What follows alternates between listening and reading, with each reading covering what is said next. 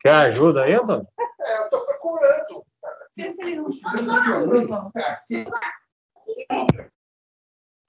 Vamos ajudar lá também, só que. tá- Eu, eu, eu ia levantar a mão aqui, mano. É, mas então, já vamos lá ajudar também. Não sei se. Se nós chega a tempo, né?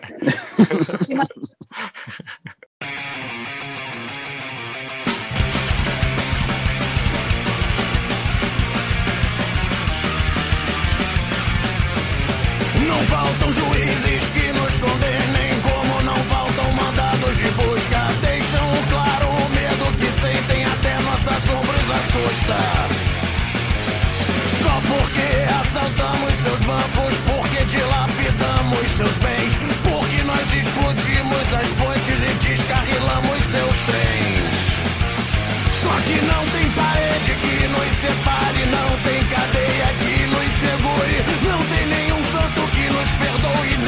diabo que nos atore. Nós somos como água suja que não há processo que filtre. Juntos somos carvão, enxofre, salitre. Fala aí, fala aí, fala aí, galera! Totalmente beautiful. Prepare já o seu Hotstar, porque vamos aí, né, começar a falar sobre a banda guarulhense mais famosa do mundo, né? Infelizmente, estamos completando aí 25 anos, né, dessa passagem meteórica que, bom, de, de uma forma ou de outra ainda faz parte, né? Estão presentes de alguma forma até hoje nas nossas vidas. Isso é muito louco, isso é muito foda. E então, poxa, deixa eu apresentar a bancada de hoje aqui, porque o, o episódio eu prevejo que vai ser um episódio muito gostoso de gravar. Começando então pelo meu parça aqui de, de episódios, né? De, de, de programação, Ricardo Azura. Vou tombar, mina! Seu, seu cabelo é da hora e seu corpão é um violão. Tudo certo, galera? Beleza, maninho? Tudo bem contigo, cara? Ah, aqui tudo tranquilo, tudo tranquilo. Tirando que os cachorros começaram a latir e uivar de novo, eu tive que mudar rapidinho e Tá boa. tranquilo. Não, deixa, deixa eles participarem, mano. Né? É, é- é como diria o Mamonas, é o mundo animal, né? É o mundo animal. E realmente ele é muito interessante e estranho ao mesmo tempo. Tá tranquilo, tá tranquilo. Fica, fica na paz aí. Pessoal, vamos lá. Antes de entrar nesse maravil... nessa maravilhosa temática que escolhemos para esse especial aqui, temos um convidado que eu estou muito, muito feliz de estar aqui. Puta que pariu, sério, é um dos caras mais fodas do Nerd do Fundão, um cara que eu tenho um carinho especial. Já fizemos, já fizemos, sei lá, mano, já fizemos projetos juntos aí. Alguns não, não viraram, alguns não ganharam vida de fato, mas temos projetos no plural. É, até quando eu fiz meu primeiro podcast lá atrás, o Tortuga, caraca, essa pessoa foi essencial de uma paciência ímpar aí pra me ajudar, o cara é foda. Então, do outro lado da mesa, um dos corações mais belos que esse mundo já teve o prazer de hospedar. O cara que pavimentou e ainda é a estrutura e alma do Nerds do Fundão, do nosso NDF. Por favor, deem as boas-vindas ao querido Rick! Ô, louco, não sei nem, nem- palavras pra retribuir tudo isso aí. Muito obrigado, cara. Muito obrigado. E eu vim descendo no Morvula aqui, ultrapassei um farol vermelho só pra gravar esse podcast. Mas obrigado, maravilhoso. Obrigado mesmo, hein? Obrigado aí. E espero que seja bom mesmo. Vamos ver o que, que, que a gente consegue pegar desse tema aí. Que, pô, os caras marcaram aí muita gente, né? Principalmente nas nossas infâncias aí. Nossa, é demais, né, cara? É demais, demais, demais. E você não tem que ter palavras pra retribuir, porque você está retribuindo com a sua presença. Isso é maravilhoso. Muito obrigado, muito obrigado. Muito bom. Então, bora pro episódio. Atenção, Krezebeck. Ao toque de quatro já vai. Ah, já, já, já vai.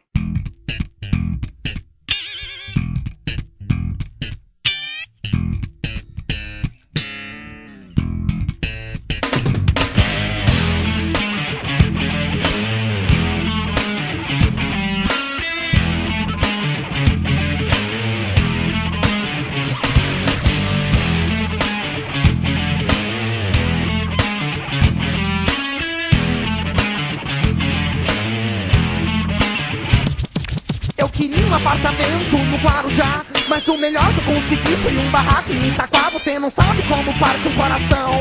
Ver seu filhinho chorando, querendo ter um avião Você não sabe como é frustrante. Só uma filhinha chorando por um colar de diamante Cê não sabe como eu fico chateado. Vê meu cachorro babando por um carro importado. Money, que é good, nós não rap Se nós rebasse, nós não tava aqui pleando. Mas nós precisa de workar Money, que é good, nós não rap Se nós rebasse, nós não tava aqui workando. O nosso work é playar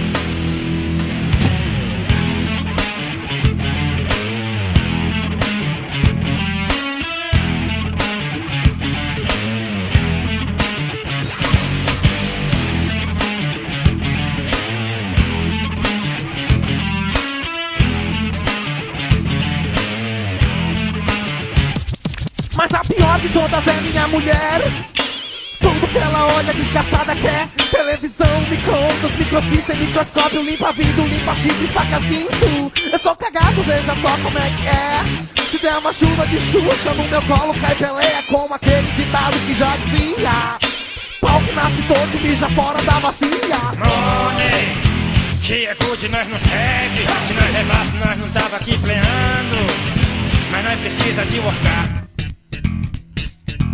Money, que é good, nós não rap Se nós rebasse, nós não tava aqui workando. O nosso work é playar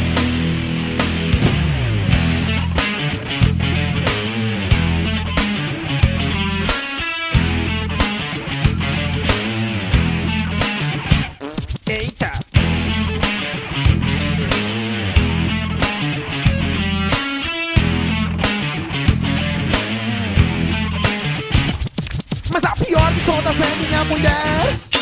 Tudo que ela olha desgraçada quer Homem, vídeo, frigidade, celular, masterline, camisinha, camisola e kamikaze. Eu sou cagado, veja só como é que é. Se der uma chuva de xuxa no meu colo cai Pelé Como aquele ditado que já dizia.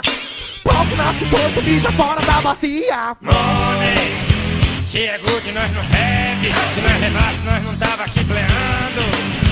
Nós precisa de workar Money, que é good, nós não Se nós rebasse, nós não tava aqui workando. Nosso work é playar Money, que é good, nós não rap Se nós rebasse, nós não tava aqui pleando Nós precisa de workar.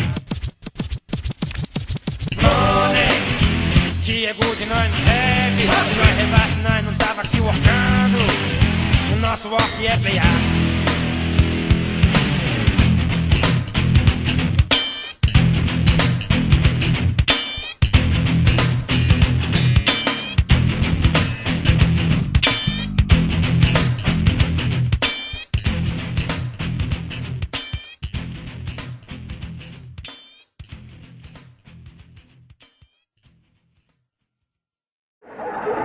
fazem rock com muito humor. Eu vou chamar o conjunto Mamonas Assassinas.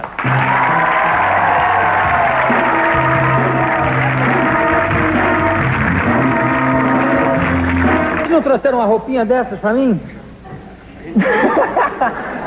Jô, você contou com nossa astúcia, ó. O que? O que, que foi? A gente ia fazer e falou assim, mas ele não vai querer. Ah, Ele não vai usar nunca, ele não vai querer usar. Claro, eu ia entrevistar vocês vestidos igual.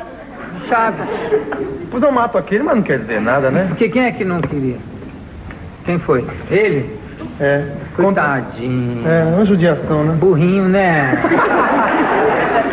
Burrinho, eu pensei que era só o jeitão dele, mas. Jô, antes que eu esqueça, Ah, é, a gente trouxe uns presentes pra você. As coisas super bonitas, né? hum. As coisas assim. A gente trouxe aqui, é, como a gente não tem, nosso disco ele não saiu, né? Porque mal nós estamos gravando, a gente trouxe aqui um doce de mamona, autografado, que minha mãe fez. Que be- É mamão, não é doce de coco mesmo, não. não é. Tô não tentando enganar ele. Mamão, olha que delícia isso. Seria que pode experimentar se ele quiser, tá vendo? Alex. É, é- é só? É só mamona? Não, tem mais um. Cadê a mãozinha? Parece uma sacola enorme só pra tirar uma mamona. É que a gente depois vai. Cadê a mãozinha aqui, ó? Tá aqui. Isso aqui também é um presente. A gente tá dando pra você. Ah, isso eu adoro. Entendeu? Ela faz barulhinho. Faz, é uma coisa maravilhosa, invenção. Vira ela assim, faz, faz.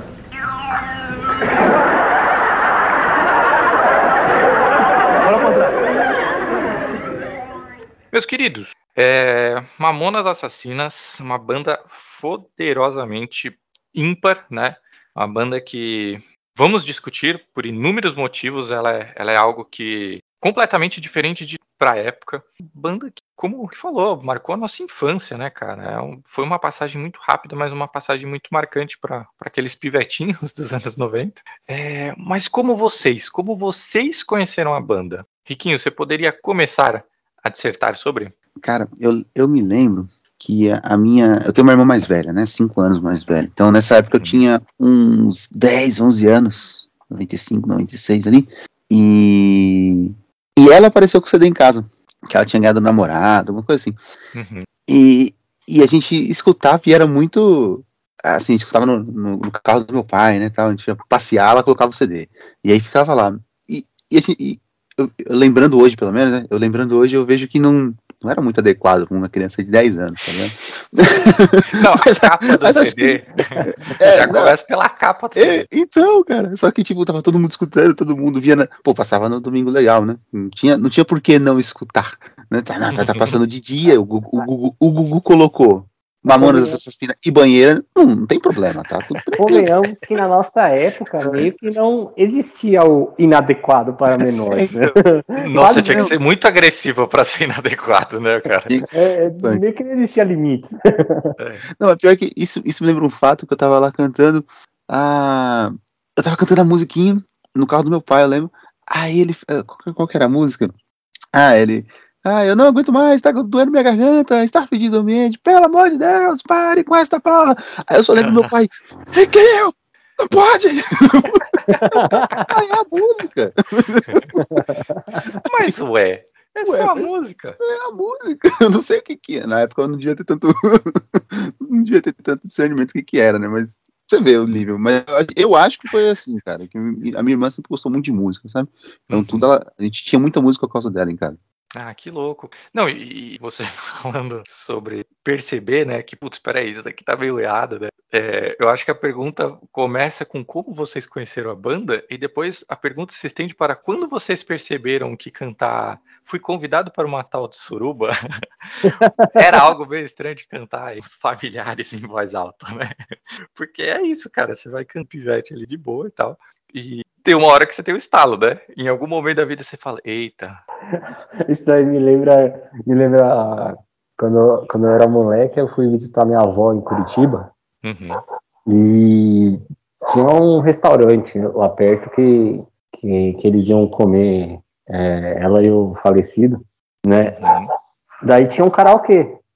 E, mano, karaokê pra mim era escolher música do Mamona pra cantar. Uhum. Eu peguei essa do português. E no meio da velharada lá eu cantando, fui convidado pra matar Mas eu nem fazia ideia, velho. Tá Essa, essa, essa era uma versão do Ricardo de quantos anos? Só pra eu conseguir imaginar a velharada e você, tipo, com Acho que certa era a idade. versão do Ricardo, 13 anos. se pá, que ainda não manjava de suruba. tá ligado? Tá. No máximo manjava da punheta. É, é- é uma cena engraçada, é uma cena interessante. Os velhos, tipo, parando com, com- com a colher perto da boca, assim, tipo, caralho, né? Ora, pois, que coisa é essa? Esse menino tem culhão, né? tá ligado? Caralho, sensacional. É. moleque E, e- e, Ricardo, você, você conhece, como que você conheceu? Como você conheceu? Porque no caso você também tem uma irmã mais velha. Ela também chegou com, com um CDzinho na tua casa, mano. Não, ela não tinha bom gosto. Ela, ela veio pra casa com, com o VHS do Backstreet Boys. Ela não tinha bom gosto. Olha, vamos lá, vamos, respeitar o Backstreet Boys. Não quero entrar nesse assunto, mas É, fãzinho do, do Everybody? quem nunca, quem nunca dançou Everybody? Não, vamos- foco no assunto, foco no assunto. De acordo com o clipe, nem os caras dançavam, porque eu vi os erros de gravação. Mas é, eu, vi, eu conheci eles no Faustão, assistindo o Domingão, e aí eu vi, né? E, e eles sempre estavam fantasiados, né? Sempre tinha uma, Ou eles ficavam vestidos de presidiário, né? Ou o, o vocalista, o, o Dinho, né? O que era o vocalista, Dinho, ele ficava com aquela roupa de chapolim, e os caras, umas outras roupas carnavalescas, né? E aí eu vi lá isso tudo fantasiado, e, e, e aí começou justamente essa do português, né? Uhum. E lá começou. "Rai, tá, tá, tá, tá". E que é uma puta música marcante, né, cara? É, eu, e eu, cara, é, o, o instrumental dela é simples, mas é da hora, tá ligado? É, Então, mas eu acho que é por isso mesmo, por ser simples e por dar vontade de pular junto com eles, né? É, era muito animada.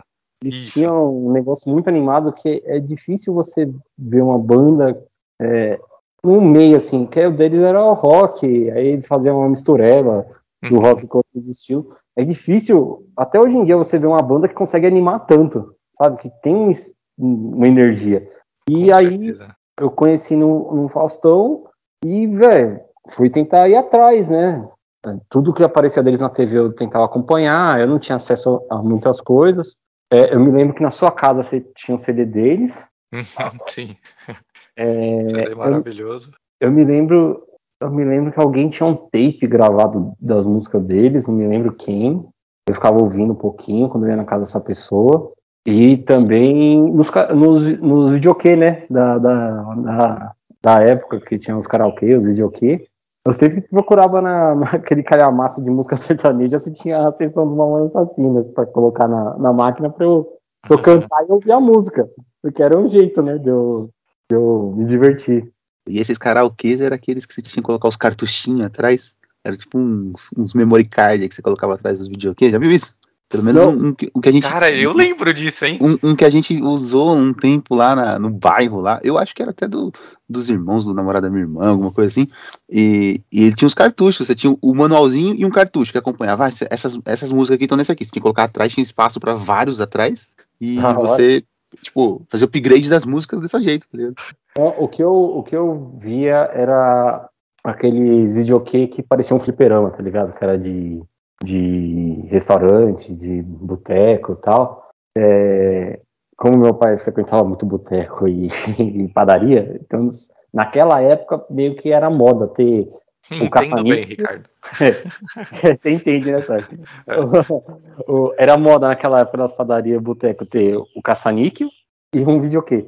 né? porque era coisa que bêbado sempre gosta, perder dinheiro no caça-níquel e ficar cantando quando tá bêbado. E se humilhar, né? É, é, É. basicamente esse é o combo, né? E aí sempre tinha, e eu às vezes procurava lá, muitas vezes nem cantava, porque quando você tinha a voz meio de fundo, assim, um pouco mais baixa, mas você ainda ouvia a música, do, a voz do, do Dinho e tudo.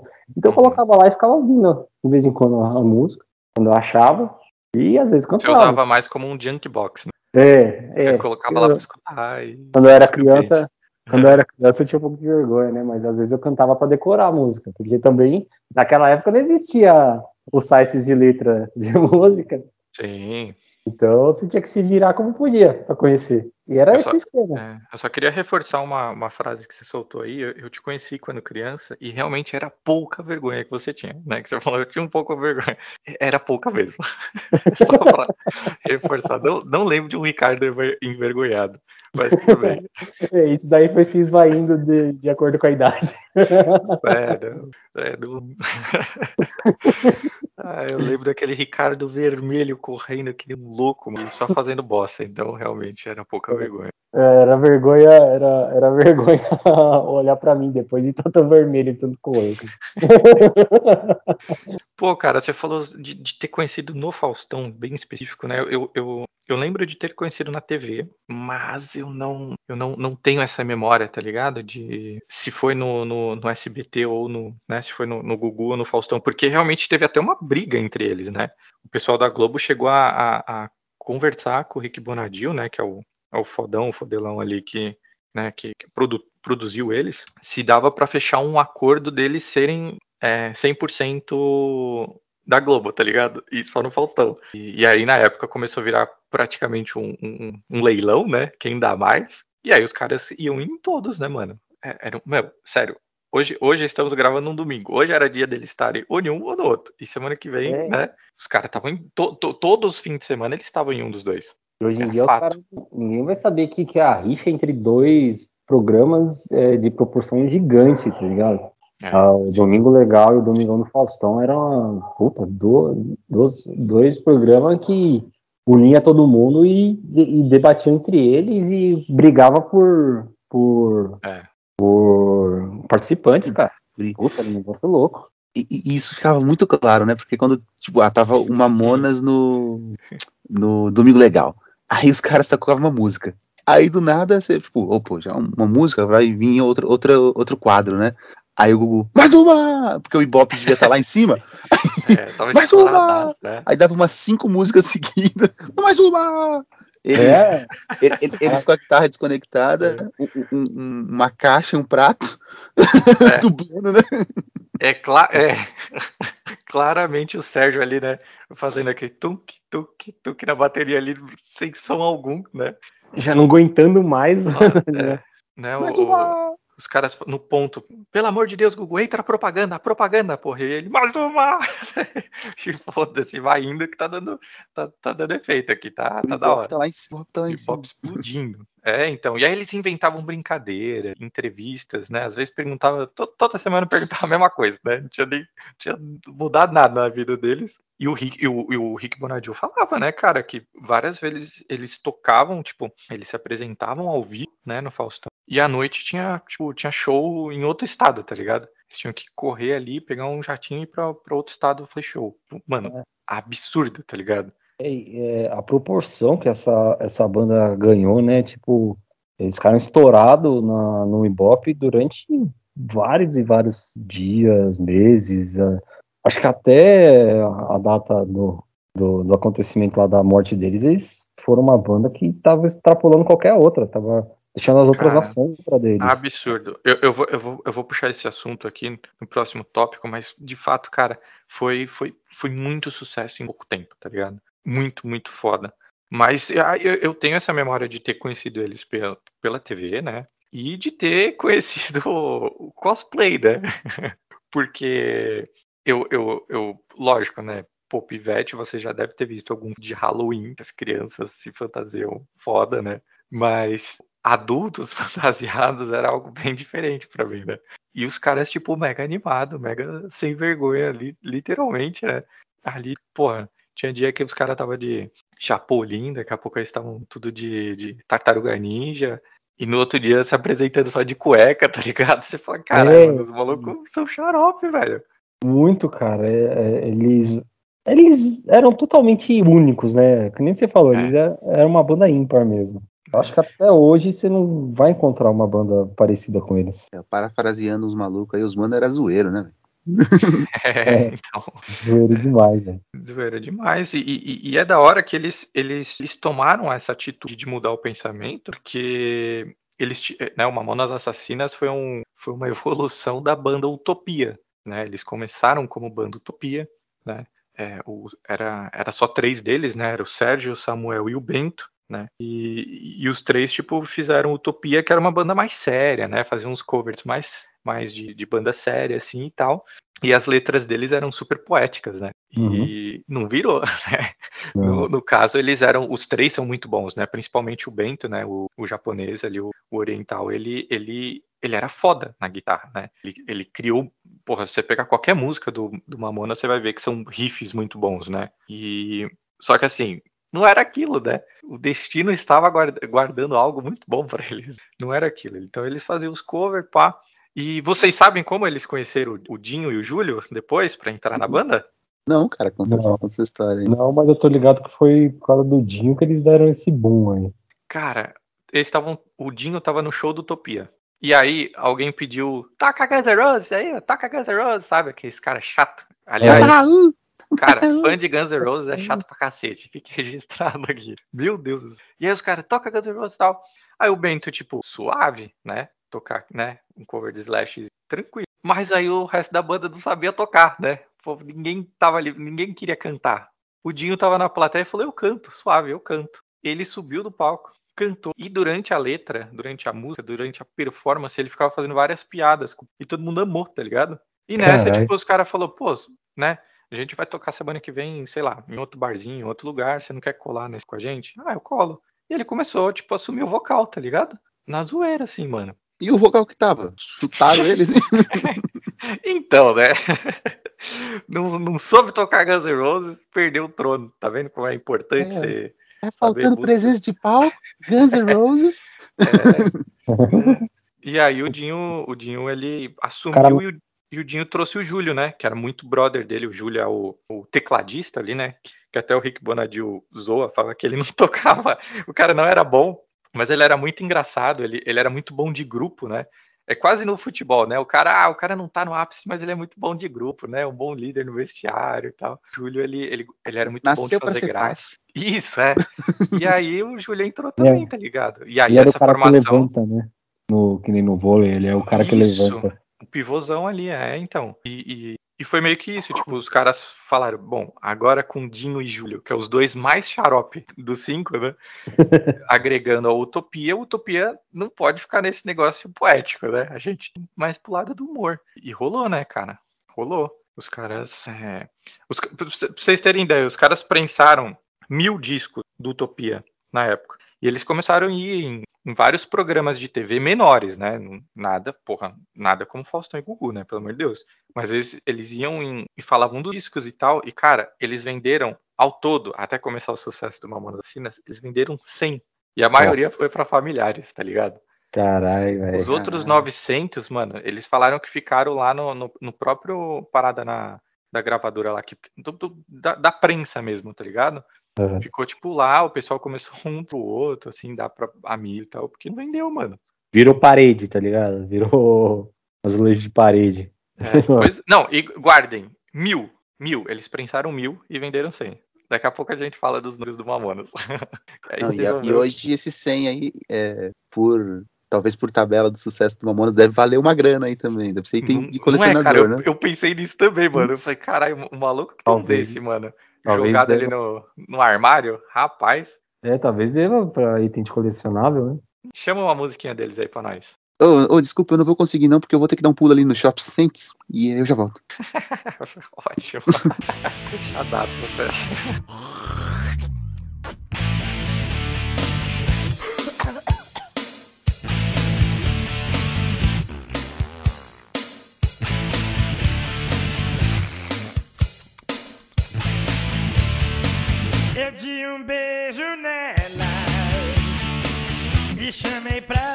passear.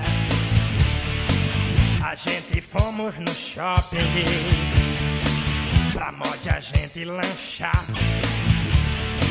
Comi uns bichos estranhos com um tal de gergelim.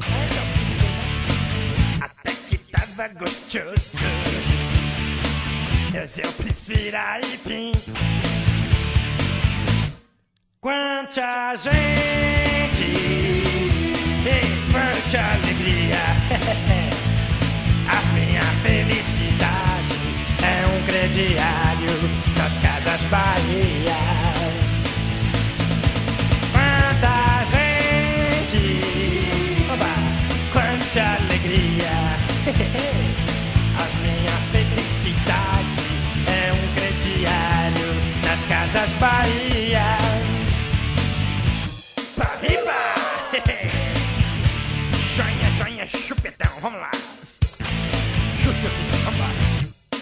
Onde é que entra, hein? Esse tal shop sente é muito legalzinho pra levar as namoradas e dar uns rolezinhos.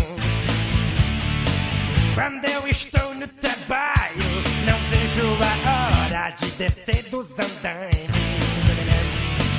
pra pegar um cinema. Deixo a Cinegger, também o Van Journey. Quanta gente, quanta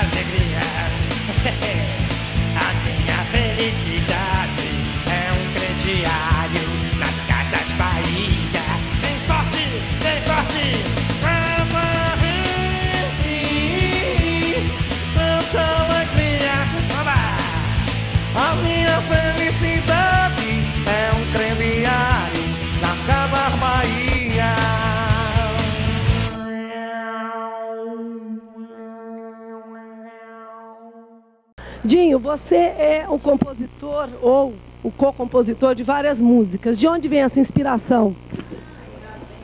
Vem do cotidiano, a música ela, ela surge muito naturalmente, ela flui na gente. É uma coisa que vem de dentro para fora, é como um peido, a gente simplesmente não segura e solta isso naturalmente. Ótimo. A inspiração é deste mundo ou do outro mundo? A inspiração é deste imundo. E aí, rapaziada? Boa! Oba, finalmente. Tranquileira. Kansas New Challenger! Eu me lembro do MDF, quando chegava o pessoal no meio do, da gravação. No meio do rolê. E a gente acabou de falar como cada um de nós conheceu a banda, cara. Quer falar como você conheceu a banda? Caralho, mano. Foi num. Como que chamava aquela porra? Fita cassete? Ah, legal. É, não, não, na- naquelas fitas cassete mesmo de rádio, tá ligado? Ah, o tape? É, o tapezinho. Uhum. Meu pai tinha um. Tinha um rádio que tocava fita. E ele tinha um camarada dele que trabalhava em banca e vivia chegando umas paradas diferentes. E aí ele sempre pegava, tipo, uma vez por mês, assim, umas duas, três fitas pra conhecer umas bandas novas e tal. Aí acabei conhecendo assim. Mas era bem novo, mano. Acho que eu tinha uns seis, sete anos, velho. Ah, não, mas eu acho que é. O, acho que eu e o Ricardo também era por aí. É, eu acho que é a média da, É. da molecada que conheceu ele. Mas foi, foi assim, mano, foi na fita, na fita cassete. Eu lembro que meu pai chegou. Foram três artistas que eu conheci assim, mano, que foram no mesmo mês, inclusive. Foi Racionais, Gabriel Pensador e Mamonas Assassino. Caralho! É, Essas pitinhas boas, hein? é, o, o cara tava com a seleção premium, né? Caraca, É. chegou a nata ali pra ele. mano. É uma, era uma feirinha de rolo que tem aqui em Santo André, ali no centro, perto da estação. Ainda até- existe até hoje, mano. É o mesmo ano ainda que vem os bagulho. Caralho! Falar que ele vem de tape ainda. Ah, não sei. Eu sei que ele vende uns bagulho tipo fita de Nintendo, tá ligado? Hoje em dia. Mas não é mais. Virou a banquinha de, de ret- retro games. É, virou português. Caralho, que louco, mano. E, pô, é, lógico, Racionais, né? É, um- é uma parada completamente diferente e tal. E, e também veio que nem um- uma porrada na época, né, cara? Foi um. Nossa, foi um murro. assim. Mas, pô, Gabriel Pensador. Vamos chegar nesse. É, é o próximo tema exatamente quem que eles influenciaram e tal. Mas, mano, eu acho que era até a mesma vibe, assim, de escrever coisas inteligentes e engraçadas. né? Uhum. O, eu acho que essa época deles, assim, tá ligado? Tipo, a parada que eles fizeram, mano, é, influencia até hoje, mano.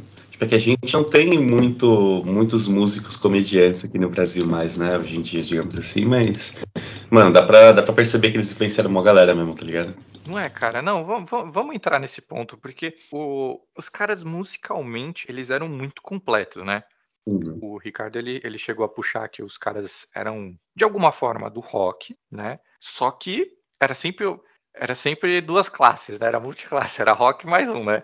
Uhum. cada música eles, eles adicionavam, tipo, ah, esse daqui é rock mais pro metalzão. Esse daqui é rock bem pop, esse daqui é rock com pagode, tá ligado?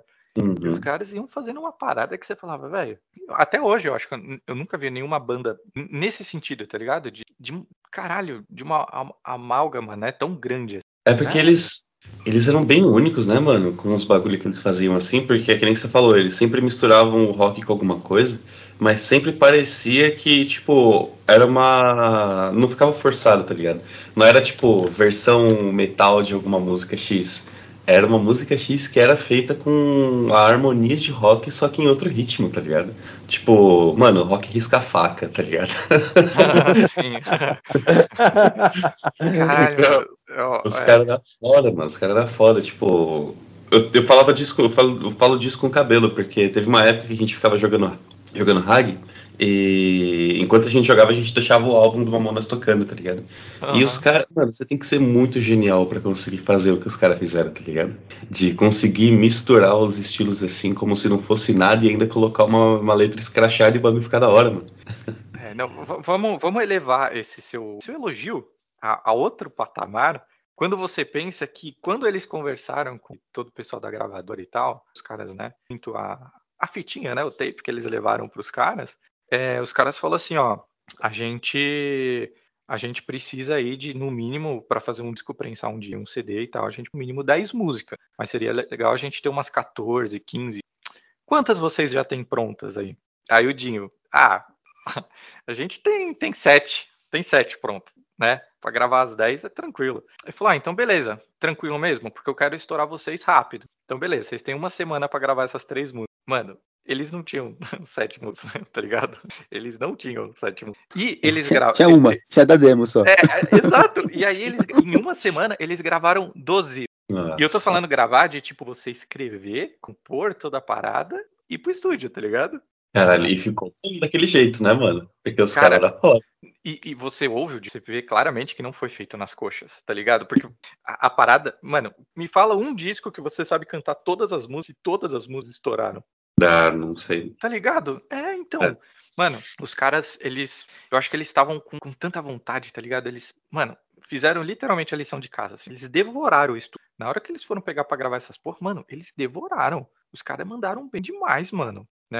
Eu acho que. A un... Ó, só pra ser, ser justo também, eu acho que a única música que não era deles, é, do CD, né? Que era aquele Sábado de Sol, né? que o Sábado de Sol era do Baba Cósmica, que, enfim, era filho de sei lá quem da gravadora e tal, e aí meteram ali no meio. Mas todas as outras, os caras, mano, tá ligado? Rabiscaram ali no estúdio, virando noite e gravando, mano. Então, lógico, eles fizeram um puta sucesso, é, muito por, por N motivos, né? Até porque eu acho que eles vieram muito na hora certa, né? Eu acho que essas letras seriam muito difíceis fazerem o sucesso que fizeram hoje, né? Uhum. Mas é, os caras, mano, são iluminados, são foda mesmo. Isso daí, que você, isso daí que você falou, só que com certeza os caras chegaram na época certa, porque se fosse hoje em dia, acho que essas músicas deles ia dar muita repercussão, não ia vingar, não. Não, se fosse hoje em dia, acho que nem lançava, mano. Não, É, é outra porque- visão de mercado. O próprio Rick Bonadio, eu acho que ele já não ia olhar da mesma forma. Principalmente com essa patrulha do Twitter aí do politicamente correto. Mano, eram tetas na capa do CD, tá ligado? Eu acho que, que não ia Tinha o rolar. símbolo da Volkswagen ao contrário. É, o os caras, né, pegaram na caruda ali, colocaram em amarelo, viraram de ponta cabeça e pronto. É foda. Mas assim, eu acho que, tipo, mesmo. Acho que assim, se os caras estivessem vivos hoje ainda, tá ligado? Eles ainda estariam ativos com outro tipo de música, porque realmente esses tópicos que eles cantavam, digamos assim, é, não iam dar muito certo hoje, tá ligado? Pro público, assim, ia dar mais dor de cabeça do que de Hum, fato ia ser nossa, da hora, tá ligado? Então, acho que eles iam dar uma mudada, mas, cara, é, é evidente, assim, pelo, tipo, pelo bagulho que o Só que falou, tá ligado? É evidente que os caras são bons, mano. Porque uma semana pra você criar essa mistureba, mano, tem muito músico que hoje em dia, se você fala, ó, faz uma coisa parecida do zero e deixa o cara um mês gravando, o cara não vai conseguir fazer uma música, mano. Verdade. Tá ligado? Então, é, Cara, tem muito artista hoje que, tipo assim, você vai ver a discografia do cara, ele lança um CD a cada quatro anos, tá ligado? uhum. Esse CD, se duas músicas vingar de verdade e parar na, na- no ranking de mais ouvidas, é muito. Uhum. sim. É verdade. E era um bagulho que foi uma febre, né, mano? Todo mundo sabia, não tinha uma festa de criança que não pegava uma banda assim. Então, eu acho que assim, as pessoas que, que, que passaram por essa época, né? é, que nasceram depois, aí tudo bem e tal, mas quem viveu essa época, seja adulto, seja criança, mas viveu essa época, sabe a letra até hoje. Uhum. Não é? O bagulho impregnou, velho, tá ligado? Você sabe a porra da música até hoje. E, e não, e você não, não necessariamente você precisa ouvir sempre a música. Não, não é, não é essa fita. É um bagulho que fez parte da criação, assim, mano. Eu só lembro do- da hipotenusa por causa da música deles. É verdade, cara. E, e, assim, eu acho que foi, foi a época certa. Os caras eles sabem sabiam sabiam usar o do humor de uma forma muito foda. É, vou, deixar um, um salve aqui pro Serafa, que no episódio que a gente gravou sobre músicas que eu indiquei o Steel Panther, ele falou: ah, esses caras usam a música pro humor, que bosta, né? Porra, Serafa. Não, mano. Você pode não ter gostado do Steel Panther. Tudo bem, você tá no seu direito. Mas o humor, cara, o humor eu acho que. O humor é válido em todas as situações, tá ligado? Porque o, o- o humor, ele é, de, alguma forma, ele é um, é um ato de protesto, tá ligado? Né? Uhum.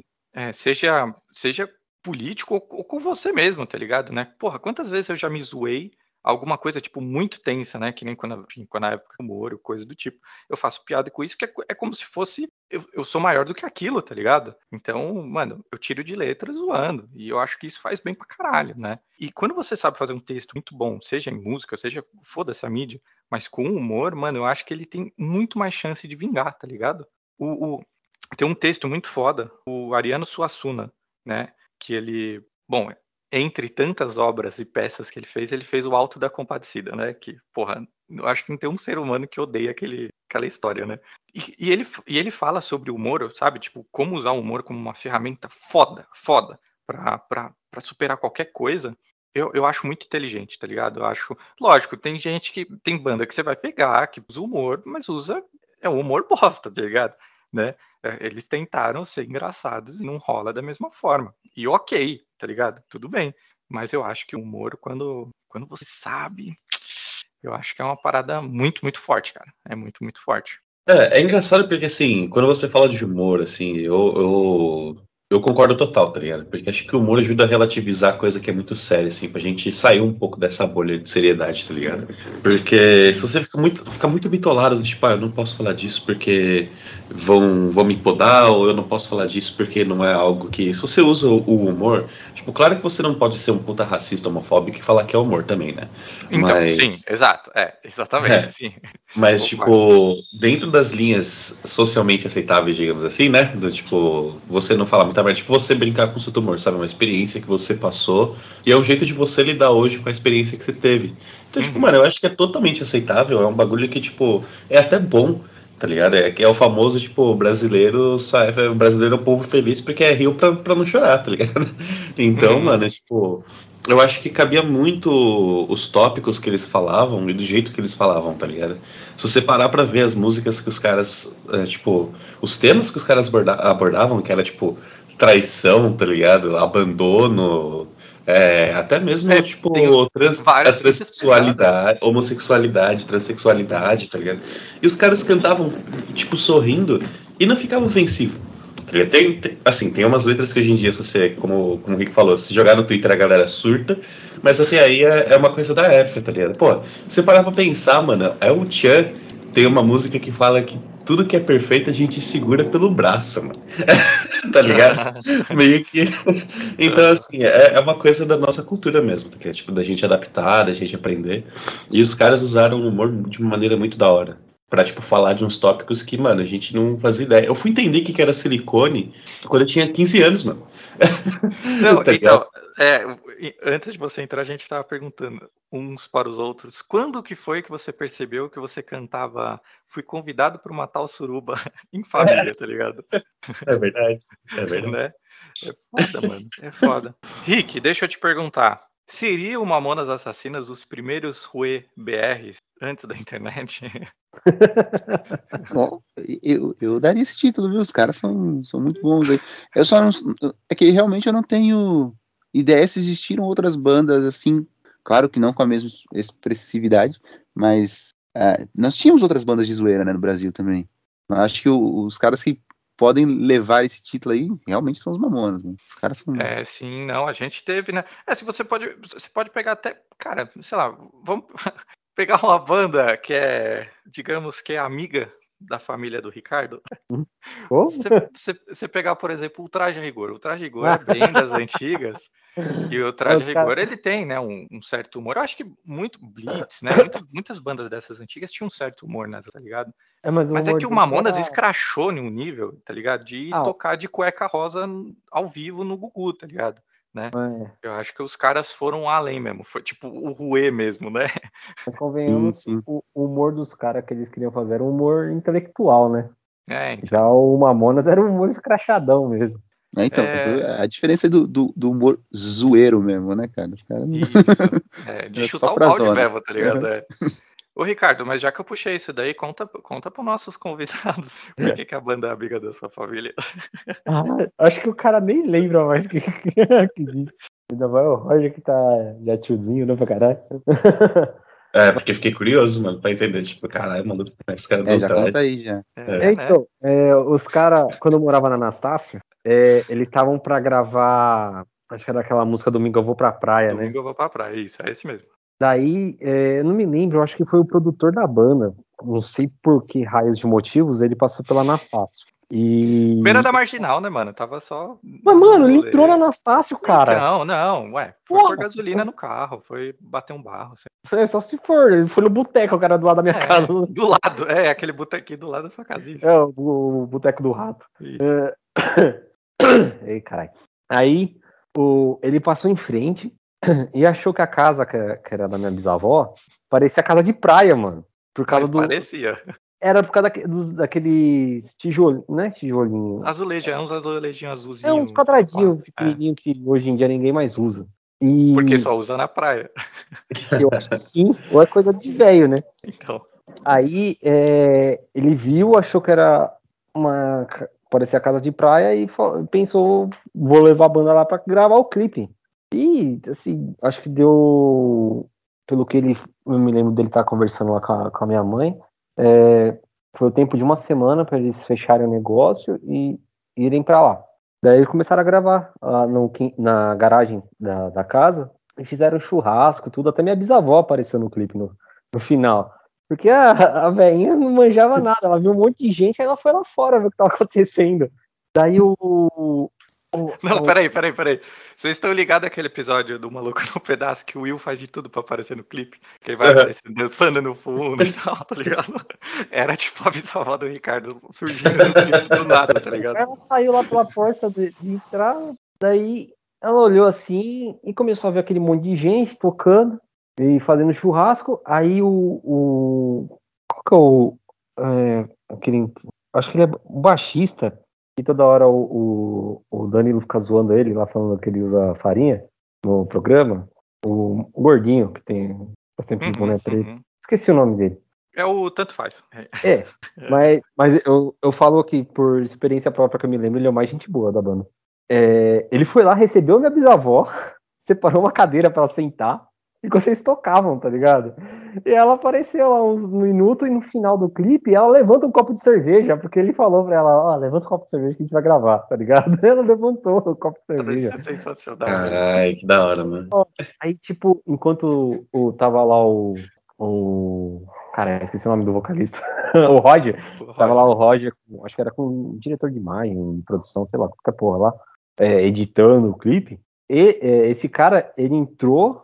Ah, ele é o baixista, lembrei, ele é o baixista. Ele entrou em casa e deu pra gente todo o churrasco que eles fizeram, tá ligado? E conversou com a gente lá, falou se, se, se- a gente gostou, se tava tudo bem, essas Mano. coisas, e perguntou se a gente queria carne e tal. A gente falou Vocês entenderam que, tipo, você tá de boa na tua casa, chega uma banda, fala, a gente pode gravar um clipe aqui? Ah, pode. A gente vai fazer um churrasco. Ah, tudo bem. Ó, tá o churrasco. Ah, obrigado. Obrigado. Tava Qual a lá. probabilidade disso? Eu tava lá, eu pivete, cara, é, em casa, jo- de pijama, jogando videogame enquanto eles gravavam. Cara, foi, foi da hora, velho. Foi da hora. Pena que não virou o clipe oficial, né? Aí eu acho que. Não virou, mas Pessoal- tem o vídeo no YouTube. Eu vou achar e vou mandar pra vocês. Eu tô procurando aqui.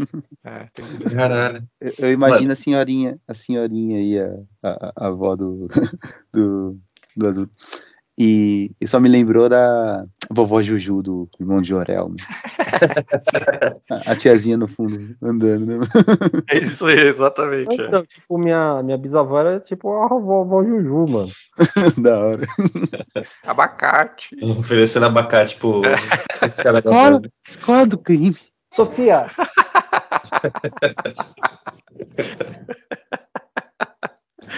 Porra, mas os, os anos 90 eram um delírio coletivo mesmo, né, mano? Porque os caras alugaram. Nada o pico faz pra sentido. Nada faz sentido, mano. Os caras alugaram o pico de. pra gravar o clipe e pagaram em carne, mano. Pagaram em carne. Pagaram no churras e pão de alho, isso é louco. ah, achei, achei, peraí. É, Ai, mano, isso é maravilhoso, velho. Não, imagina o Ricardo tentando falar isso na escola. Todo mundo, aham, tá. Claro, né? Tá bom. acho que é. É, é o tipo de bagulho que você nem fala que a galera vai te É, esculachar, não, cara. Fala, mano, esquece. Não, Não tem como acreditar. Ó, vê aí. Mandei. É tipo, a- tipo, até criarem o YouTube, ele poder passar o link. Não, então, a gente tinha o VHS. A gente tinha o VHS, só que aí minha avó fez a, a brilhante ideia de emprestar pra uma tia que não, de- que não costuma devolver as coisas. E ela não devolveu o VHS também. Ah, Todo mundo tem uma tia. Ainda Nossa, bem- bebendo cerveja no copo de plástico amarelão ainda, mano. Isso é muitos anos 90, velho. Ainda bem que, que o YouTube, eles. Eu não sei quem foi abençoado que upou pro YouTube isso. Exatamente, alguém também tinha paradinha e falou, mano, eu vou colocar, porque. Ah, eu tenho quase 50 mil visualizações. Ai, Minha bisavó, cara, puta que saudade dela. Nossa, mas é muito cara de praia a casa mesmo, mano. Não é? Porra, Parece, demais, mano. Caralho, mano. Do lado da Marginal Tietê. Caralho. É, Era beirando, era quase lá no. do- perto do Extra Anguera já, mano. Era do lado extra. né? Era que, uns 15 minutos até o Extra. Não, mano, muito menos. 15 minutos, 15 minutos é longe, caralho. Ah, é que eu andava devagarinho, né? No, no passo da minha avó. Tá. É, tá, é só a memória falando, né? Não a distância. Se fosse hoje em dia, eu fazia em 5. hoje em dia eu ando velocidade do foda-se. Cara, eu acho que além de. vol- Voltando ao assunto, né? Além de eles estarem no- na hora certa e tal, e, e terem a mão do, do Bonadil, foi muito importante, porque quando eles transformaram a banda Utopia no Mamonas Assassinas, eles quase chamaram Coraçõezinhos Apertados e Tangas Vermelhas. Eles estavam entre essas duas. Nossa, Mamona Assassina é muito melhor, velho. E aí surgiu Mamonas Assassinas do Espaço. E aí os caras, porra, é essa, é essa, é essa, vamos, vamos, vamos. E no último instante eles tiraram do espaço. Ainda bem, né? Ainda bem. Alguém teve uma visão né, um pouco coerente. Pô, de certa maneira, a Mamona é assassina mesmo. Vai tirar aquilo lá no olho de alguém pra ver se não mata. Sensacional aquilo lá, mano. Na época de brincar de, de guerra de Mamona. Ricardo, lembra que eu falei que eles fizeram, prensaram mil cópias do Utopia e venderam 100? Sim. Mamonas Assassinas, quando começou a fazer sucesso, né, depois do, do primeiro entrevista e tal, né, o primeiro showzinho ao vivo, os caras começaram a vender 50 mil cópias por dia. Caralho! Isso equivale a um disco de ouro a cada dois dias. Do céu. Nos sete meses de sucesso dos caras, né, que infelizmente foi realmente um sucesso meteórico, né, eles atingiram o ápice e morreram, né. Em sete, mil, em, em sete meses, eles venderam duas milhões de cópias. Caralho, mano. Mano, ele- eles faziam, sei lá, te- teve vezes que eles faziam dois shows por dia. E, e muitas vezes não era na mesma cidade, né? Algumas vezes não era o mesmo estado. Então eles ficavam pá, pá, em todo canto. E, eles eram conhecidos no meio, né, na cena musical, como rolo compressor. Porque vários picos que eles iam tocar, ninguém queria tocar lá, tá ligado? Outras bandas. Porque não ia vender ingresso, tá né? ligado? É simples, não ia vender ingresso, não ia dar público. Os caras chegavam lá, lotavam, ia pra outro lugar, lotavam, ia pra outro lugar, lotavam. E os caras, mano, tá que pariu. Só que assim, além do, do- desse- dessa visão mais comercial do Bonadil, né? Novamente reforçando, os caras tinham muito, muito talento, né? E não só no, no- de marketing, assim, é, dessa brincadeira, dessa zoeira, de, de, de se, de se fantasiarem para os shows e, e até mesmo do, do lance do- de criarem é, é, é, dancinhas para as músicas deles, né? O que, o que poderia ser muito normal para os anos 90, mas não era normal pro rock, tá ligado? Né, Você ter uma coreografia, por exemplo. E tem um show que eles fizeram nesse lance do rolo compressor. é, o- era tão assustador o nome Mamonas Assassinas que às vezes o pessoal, em vez de ver tipo a oportunidade de abrir o show para eles, uma oportunidade de você também ficar famoso. Os é, caras lógico. os caras não queriam mais aceitar abrir show pra eles, porque, mano, tava, tá ligado? O povo tava, você tava tocando e o povo lá embaixo tava, tipo, cantando as músicas já do Mamonas, tá ligado? Pra aquecer. Estavam cagando pra você. O que que eles fizeram em certo show? Eles entraram sem as fantasias e se apresentaram como banda Utopia e tocaram as músicas antigas deles. Meu Deus, esse cara era foda demais. Né? Utopia abriu o show do Mamonas, mano. Caralho, que foda. Mano, E, e mesmo assim continuou com 100 descendentes vendidos ainda. hein? não vendeu um a mais daí. Até hoje tá lá. Ou seja, essa, é- essa afirmação aí de poder ficar famoso que abriu o show famoso é, é falso. É falso, é falso, é falso. Mano, os caras são sensacionais, assim, muito foda. E, e no YouTube ficou famoso também um, um discurso, né, que o acabou fazendo. Vocês conhecem esse? Do, do, está, do, de uma quadra lá em Guarulhos, não? Isso, é Ah, muito esse foda esse Uhum. texto, cara. E ele manda ali no peito, você vê que ele tá com aquele bagulho engasgadaço, assim, engasgadaço. Vou até colocar um trecho aqui pra vocês ouvirem. É muito, muito foda, porque eles falam, né, de tipo, eles não, né, no caso de é, mano, ele fala, tipo, uns 15 minutos seguidos, tá ligado? Inflando, assim, o, o povo, assim, tipo, tá ligado? Deixando todo mundo, caralho, caralho. Falando de, tipo, quantos não eles tomaram, quantos dedos na cara eles tomaram, e, tipo, porra, larga esse negócio aí, essa merda aí, e, tipo, onde eles chegaram. Então, tipo, quando ele começa a discursar ali, mano, o maluco fala, fala bonito. Verdade, ele dá um, dá um gás no, no pessoal lá até pra para acreditar em si mesmo. Né? Isso, exatamente. Então, um momento coaching ali, mas um momento coaching válido. Muito válido, né? Coaching da zoeira. Coaching da zoeira. Uhum. Bom, eu já fui, Rick já foi. Azura, sua vez. Escolhe uma música aí para tocar. Cabeça de Bagre 2, sendo que é a única. Boa.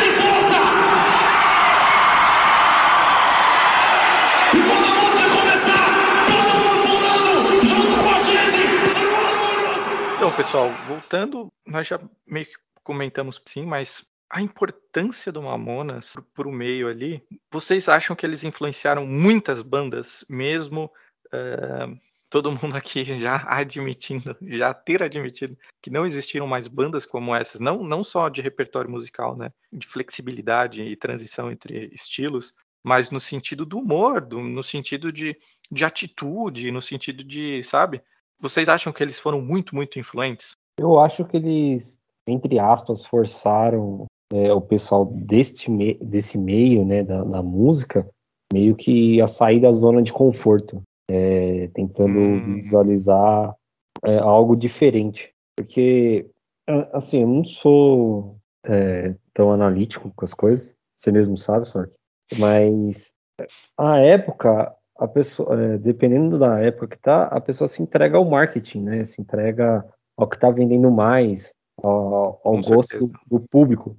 E, uhum. e eles, é, daquela época, você me lembra bem, o que, o que mandava muito era o axé, né, o, o pagode, e, e eles fizeram, Nossa, e eles fizeram o, de, o rock indiretamente voltar a entrar na casa do, da, das pessoas, né, mesmo sendo uma mistureba, ainda assim aquela raiz deles era o, o rock, e, uhum. e, tinha a pegada da zoeira, é, não, não era tão uma zoeira levada a, a brincar, a, a, a pegar a pegação, ou, ou coisa que falava de amor, uhum. ou qualquer outra coisa de, em relação a relacionamento, a, a ganhos de bem material. Não, deles era a zoeira pela zoeira, a zoeira pela, pela crítica e a zoeira pela imposição de, de um ideal.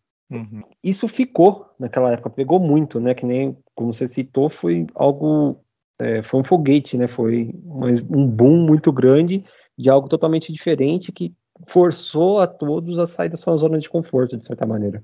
Não, eu, porra, por mais que você falou que não é analítico, eu acho que é uma, uma puta análise interessante, porque é, normalmente o mercado ele vai entender a proposta, vai tentar né, achar uma banda aderente àquilo, ou a banda mesmo vai tentar é, é, ter, um, ter um nicho, né, ter um, um público, personas que ele quer né, atingir, e vai tentar trabalhar em cima disso. E, porra, nas 12 músicas, por exemplo, que eles fizeram em uma semana, eles atiram para todo lado, velho, tá ligado? Né, eles tentam várias coisas diferentes, mas todas com uma puta assinatura pesada, né? Todas têm a cara do Mamonas, nada ali é tipo genérico. Então, de fato, mano, é, eu acho que eles, eles, eles não só influenciaram, mas na época é o que você falou. Eles, eles deram aquela esquentadinha de tipo as bandas que estão na sua zona de conforto, né? Lançando mais do mesmo sempre. Ficou meio tipo, eita, caralho, quem são esses caras aí, né? Mas eu já vou emendar, vou aproveitar que você falou sobre isso, da, da, da, da influenciar bandas que, né, a, a, a, tomarem atitude, a tentar mudarem, a tentarem fazer uma, um corre diferente. Logo na sequência, logo na sequência também não, né, porque foi ali em 96, né, mas ali para 99, 2000 começou a cena de hardcore nacional, né? E ali em 2001 explodiu também, que aí, mano, todo mundo queria ter a sua bandinha de garagem e ir pra cena. Raulzito, você acha que, que essa cena de hardcore também, de alguma forma, bebeu do Mamonas? Não do humor, é. mas né, da sua energia, da sua, da sua vontade. É, eu acho que, como falaram, foi bem pontuado, assim, de, tipo, trazer essa parte do rock de volta para casa, tá ligado? Porque uhum. eu acho que essa galera que veio do hardcore foi exposta ao Mamonas e ao que, que eles tocavam, tá ligado? Então, eu acho que deve ter uma galera que voltou ou que meio que se espelhou no estilo para fazer, para voltar a fazer as músicas, mas eu não acho que foram diretamente influenciadas, assim, sabe? É, ao meu ver, o Mamonas é uma, foi uma banda muito única, mano. É, é meio difícil a gente conseguir traçar, tipo, paralelos de quem foi influenciado ou não para eles, na minha opinião, por conta disso, mano. É, tipo, é uma parada tão específica, tão nichada, que acho que a única coisa que eles conseguiriam, de fato, influenciar mesmo seria o gênero, né? Então, é, eu acho que essa galera que começou a surgir, assim, do, dos anos é, 2000, essa molecada nova, assim, que se você for ver, deve ter a mesma idade que a gente, né, no mesmo período que a gente. Uhum. Então eles com certeza foram expostos a, a Mamonas logo cedo também e começaram a virar do rock, sabe? Tipo, ah, eu sou do rock. Sim. Por conta dessas coisas, porque Antes era realmente, mano, era tipo só pra contrariar, Araqueto, El Chan, tá ligado? Uhum. Então tinha muito essa onda de músicas de pagode, gêneros populares brasileiros, né? Então acho que quando eles conseguiram tr- trazer o rock de uma maneira mais acessível, né? Porque, querendo ou não, eu não, eu não consumia muito rock na época, né? Porque eu era muito pivete. Mas, querendo ou não, tipo, não era tão fácil você ter acesso a esses, essas bandas de rock, né? Porque a maioria, a grande maioria, era tudo internacional, né, mano? Então, quando você tem um produto nacional aqui mesmo, é, é uma parada que você consegue consumir de uma maneira mais fácil. E ser exposta a esse gênero, com certeza, influenciou uma galerinha aí. Não, e é verdade. E, e eu acho que nesse pensamento que você está falando, eu acho que ele, ele influenciou diretamente ao nosso maior veículo da época, né? Que era a MTV, né? Que era, era o canal realmente que trazia clipes, que trazia música pra gente conhecer e tal, que olhava muito mais para o rock lá de fora, né? É, eu acho que nesse pensamento é verdade, com certeza. O Mamonas, ele. Aliás, não, caralho, deixa eu só mandar a MTV tomar no cu aqui, fazer esse registro. Caralho. porque- Não, eu, eu, eu, eu amo a MTV Brasil, existiu, né? A de hoje já não presta, mas o VMB daquele ano, que o Mamonas estava estouradaço. A banda revelação que ganhou foi, foi o Otto. Vai tomar no cu. Cara, isso é não tem cabimento, tá ligado? Não tem cabimento, cara. Mas tudo bem, fica aí o meu. Então, é- essa pergunta do, do Azul é tudo. Quem é Otto, cara? Exatamente, cara. Não, o, o, o Otto, é- eu conheci o Otto por causa do Rock Go, mano, tá ligado? Ah, é esse Otto? É aquele lá do. do É o João pernambucano lá, pá. Não, é que, eu, é que eu conheço ele por causa da, da Mega Liga de DJs lá, que eu. Isso, que esse ele Otto. Esse no bichão. é, é. Depois eu vi ele em vários filmes do Cláudio Assis, né? Ali, ele participa bastante da cena de cinema pernambucano e tal. Mas na, na época, mano, e porra, musicalmente, a gente acabou de citar ele em, né, em filme, em desenho animado e, e jogando futebol no Rock Go. Mas e a música, né? Pô, o cara ganhou de revelação e não Mamonas foi, foi. Isso é ridículo, sério. Historicamente patético. Mas é, eu, eu acho que influenciou a MTV também trazer mais bandas, né, pra, pra, pra, pra cena ali e tal, e olhar mais pro, pro cenário brasileiro. Mas, Rick, agora é contigo, cara. Você acha que essa força deles não só acendeu de alguma forma a chama, né, para, enfim, para a cena mudar no sentido de outras bandas surgirem, né, empolgar a meninada, mas você acha que também deu um certo desconforto e mudou o mercado no sentido de tipo outras bandas mais antigas ou até da mesma época ter que serem mais mamonas do que eram? Cara, eu, eu acho que se eles tivessem durado mais tempo, isso seria bem mais claro. Mas como eles foram retirados do, do mercado, vamos dizer assim, né? Infelizmente eles tiveram um Uhum. acidente. é, eu acho que as bandas tiveram ali um, um- tempo. é, é, Vai, esse ano que aconteceu tudo, as bandas ficaram meio de segundo plano. Mas depois não tinha outra referência igual, né, mano? Então já não tinha os Mamonas pra pra fazer show na cidade e vender todos os ingressos, ninguém mais queria fazer um show, você falou, né? Uhum. Ah, eu- não vejo assim as bandas antigas tendo que se reinventar, não, não percebo pelo menos isso tudo. É, eu percebo mais uma influência que ficou nas crianças, ali, na- na- nos jovens, vamos dizer assim, e alguns anos depois surgia alguma coisa tipo. A gente não pode falar que o Massacration não tem um, um quê de mamona, sabe? Por. Nossa! As, as Então- músicas não só engraçadas, mas bilíngues, né? É, Então, muito exato. Mamonas, pô, né? Os caras levaram para outro nicho, claro, né? Estão lá no metal, mas mano, é, é um, é, é exatamente a proposta. Eu vejo pelo menos Uhum. assim, né? A, a proposta que os Mamonas tinham, os Massacrations trouxeram pro metal ali. Ou Massacration, né? Os Massacrations. ou Massacration trouxe pro, metal ali, né? E, então eu vejo mais isso, sabe? Ficou, ficou enraizada aquela vontade para não para estourar depois esses outros estilos, né? Que a gente vê, vê as bandas mais novas não tão sérias, vamos dizer assim, na, vai lá nos anos 2000, anos 2005, ali, né? É, hoje em dia já não tem mais tanta influência, hoje em dia é outra coisa. Mas as bandas que nasceram por ali, com certeza bebe dessa fonte. Não, você vai perguntar pro cara, pô, eu gosto, eu, eu gosto, sei lá, eu gosto de Beatles, não sei o que lá, e ah, eu me Mamonas, né, cara, que tava na minha infância. E vai, tá ligado? Ah, verdade, verdade. E, e- e eu acho que de alguma forma, bem, bem pouco, mas é que nem você está falando. O, o existiram, né, outras bandas também, né, de humor. É, aquela hora eu citei o traje, né, para encher o saco do Ricardo. É, o Blitz. Blitz, é, é, mas você pegar, tipo, Camisa de Vênus, eu acho que tinha, tinha um pouco de humor nisso. O próprio Velhas Virgens, né, cara, porra, né, sempre foi meio que zo- da zoeira assim. Só que era, né, enfim, era outro nível de zoeira, não, né? E, e eu acho que até o Mamonas, letras depois do Velhas Virgens foram, foram bem diferentes. Ó, o Velha Virgem ele é uma zoeira da noitada, né? É, então, uma parada mais boêmia, né? Isso. O... Mas assim, eu acho que bandas que estavam estourando na época também, que nem o Raimundos e o Charlie Brown Jr., o Raimundos é de 87, tá ligado? Ou seja, foi antes, né? Bem antes, né? E o Raimundos, você pode ver que ele tem um, um clique, assim, que, que ele, ele tinha umas músicas da zoeira, mais até Velhas Virgens, né? De, de ser mais boêmias, é, do que os escrachados que vieram depois. Você pode ver que o Raimundos teve um período que eles, mano, eles mudaram completamente o, o estilo de música, né? Pra ser mais mamonas, assim, no sentido da zoeira, né? O, Citei o Charlie Brown, mas o Charlie Brown acho que o Chorão não, nunca aceitaria isso, daria uma cabeçada É, em alguém, alguém que desse essa ideia. E, e o Matanza, mano, né? Não é dessa mesma época também? Hum, o Matanza veio, acho que veio bem depois, hein? mano? É, Matheus já era tipo anos 2005. É, Ah, então, mas que já tem tá- de- será que já não tem também? Igual a gente comentou ali, eles puderam uma influência não diretamente no, no- quando eles nasceram, quando, quando a banda nasceu. é, é se, se, se o Mamonas influenciou a cena de hardcore e a cena de hardcore influenciou o Matanza, né? Uhum. né, alguma porcentagem de, de Mamonas tem ali também, né? Até Pode porque ser. a gente sabe que o Mamonas é, sempre foram personagens ali, né? Fantasiados, e o Jimmy do Matanza ele é um grande personagem, né, cara? Porque o Jimmy não é aquele cara que a gente vê ali todo pá, sendo o bêbado texano, né? A gente sabe que o cara não é aquilo. Aliás, não chega nem perto daquilo. Ele é o hippie, né? Ele é riponga.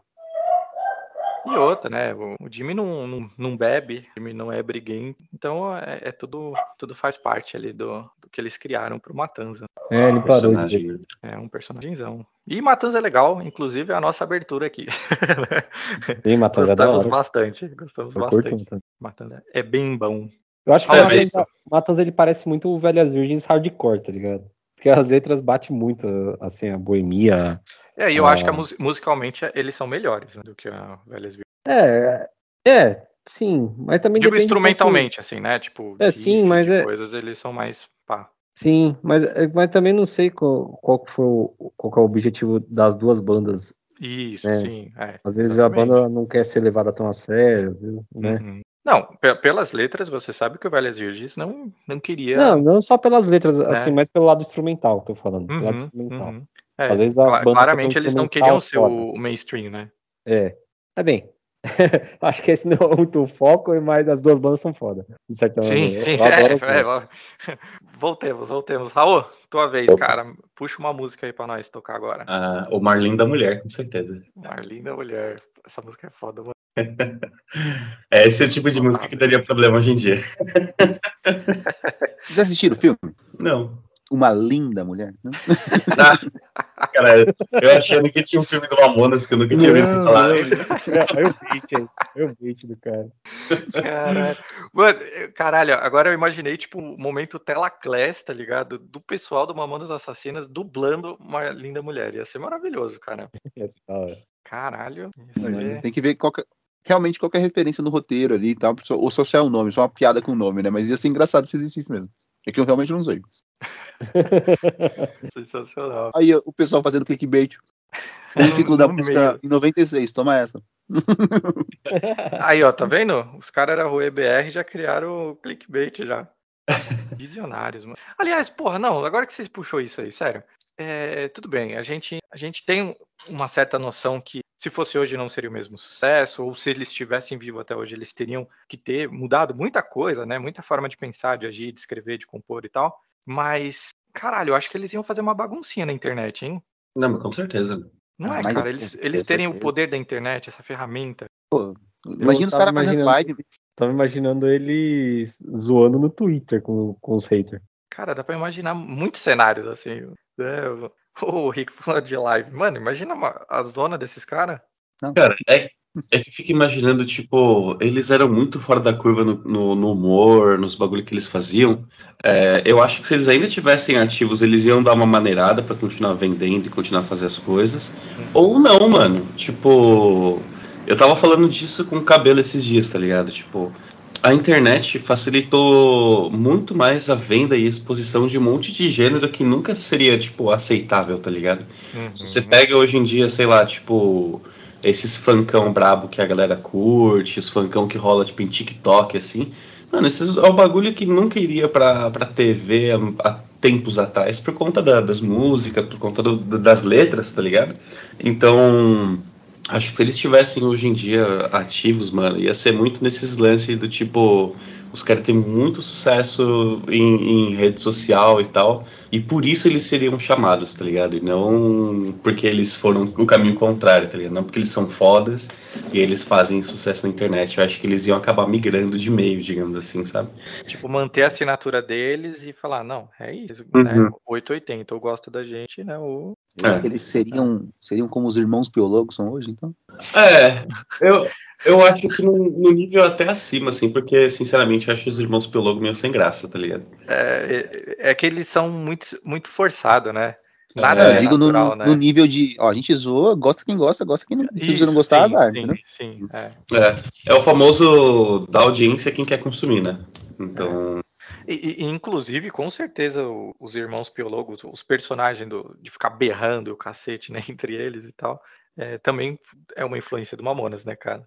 Se pá, eles tinham até a mesma idade, assim, do pessoal do Mamonas. é, eu acho que o Mamonas, é, eu acho que o Mamonas influenciou muito no lance do tipo poder ser nonsense, tá ligado? Uhum. Porque era letras e, e, e histórias nonsense, né? Tanto nesse lance de você poder ser nonsense, quanto no lance de você ter um, uma- um arco de história dentro das músicas, tá ligado? Sim, é verdade, né? É Que é, verdade. que é muito visto, tipo, no Matanza, assim, que algumas músicas contam histórias e tal, e são Uhum. historietas, né? E Uhum. coisa que vem desde a época do Mamonas, assim. Sei lá. Acho que é isso. Te encontrei toda remelenta, estronchada num bar entregue às bebidas. Te cortei os cabelos do sovaco e as unhas do pé, te chamei de querida. Te ensinei todos os alto reverse da vida e o movimento de translação que faz a terra girar. Te falei que era importante competir, mas te mato de pancada se você não ganhar. Você foi agora a coisa mais importante que já me aconteceu neste momento em toda a minha vida. Um paradoxo do pretérito perfeito complexo com a teoria da relatividade. Num momento crucial, o sábio soube saber que o sabiá sabia subiar. E quem ama fagafaros, mafagafinhos, bom mafagafígado será.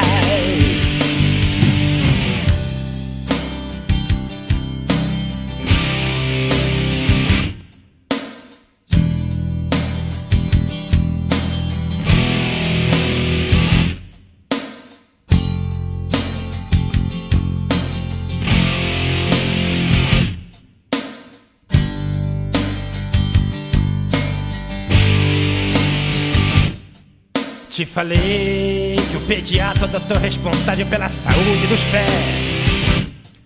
O zoísta cuida dos olhos, o oculista, Deus me livre, nunca vão mexer no meu. Pois pra mim, você é uma besta mitológica com cabelo pichain parecida com a medusa. Eu disse isso pra rimar com a soma dos quadrados dos catetas igual a porra da hipotenusa. Você foi agora a coisa mais importante que aconteceu nesse momento até hoje em toda a minha vida. Um paradoxo do pretérito perfeito complexo com a teoria da relatividade. Um momento crucial, sabe sobre saber, sabiá, sabia, sabia. E quem me afaga faz, me afaga fins, bum, me afaga fiz seduziré. Eu fundei Associação Internacional de Proteção às Borboletas do Afeganistão. Te provei por B mais C que as meninas dos teus olhos não têm menstruação. Dar um prato de trigo pra dois tigres e ver os bichos brigando é legal que só. Pois nos tire e põe deixar ficar na vida se ele sempre se escreve de já. Vamos ter. Logo agora que você estava quase entendendo o que eu estou falando. A canção está acabando e o Krezebeck está baixando ali o volume. Volume. E você não entende nada mesmo porque quando você estiver em sua casa nesse momento a música vai estar baixinha. Baixinha. E você não vai entender nada, não sei nem porque eu tô falando esse monte de besteira aqui, já que isso tudo é. Porra, vamos parar com esse chapa chapa. Eu não tô aguentando mais, tá doendo minha garganta. Eu tenho que fazer ali gargarejo com vinagre, se eu tenho pena aqui dentro. Está fedido o ambiente, meu Deus, estou dormente. Pelo amor de Deus, pare com esta porra. Uma das últimas brincadeiras da banda que brincava com tudo foi brincar com a morte, de avião. Esse avião quase caiu na selva amazônica porque quebrou o radar. Tem uma boa e uma má notícia pra você que vai voar com a gente, cameraman. Qual que você quer primeiro? A Você boa- é o Dinho dos Mamonas? Eu era. Oi. A boa é que eles consertaram o radar. Quebrou de novo. Repare a pergunta do tecladista Júlio Razek. Quebrou de novo? No mundo dos Mamonas, sempre foi difícil saber quando o assunto era sério ou não. Para o amigo Nelson de Lima, a dúvida de Razek não era uma piada. Ele me disse uma vez que ele ia viajar para Marília, que ele estava com muito medo de viajar e que para mim rezar por todos. A maratona de shows e viagens para todo o país nunca quebrou a rotina no salão do cabeleireiro Nelson. Uma vez por mês, o tecladista dos cabelos vermelhos dava um trato no visual e celebrava a amizade em sessões de fotos. Muitas fotos. A última vez que Júlio esteve aqui no salão foi no sábado, horas antes de viajar a Brasília. Nelson fez questão de registrar mais uma visita do velho amigo. Desta vez, no lugar da máquina fotográfica, preferiu uma lembrança mais especial, usando esta câmera de vídeo. O cabeleireiro reforça a tintura do cliente mais famoso. Sempre tímido, calado, mas atencioso com os fãs. Feita para ser uma homenagem, a gravação acabou se transformando no último testemunho. Para variar, começou na brincadeira. Fala sobre o Portugal, né? Tem pra lá. Vamos lá ver como é que é, essas mulheres têm bigode mesmo. Júlio se afasta, mas volta e faz uma revelação. A última, 12 horas antes de morrer. Essa noite eu sonhei com um negócio assim, parecia que o avião caía, não sei. Ouça de novo, em 5 segundos, a última previsão de Júlio. Essa noite eu sonhei com um negócio assim, parecia que o avião caía, não sei.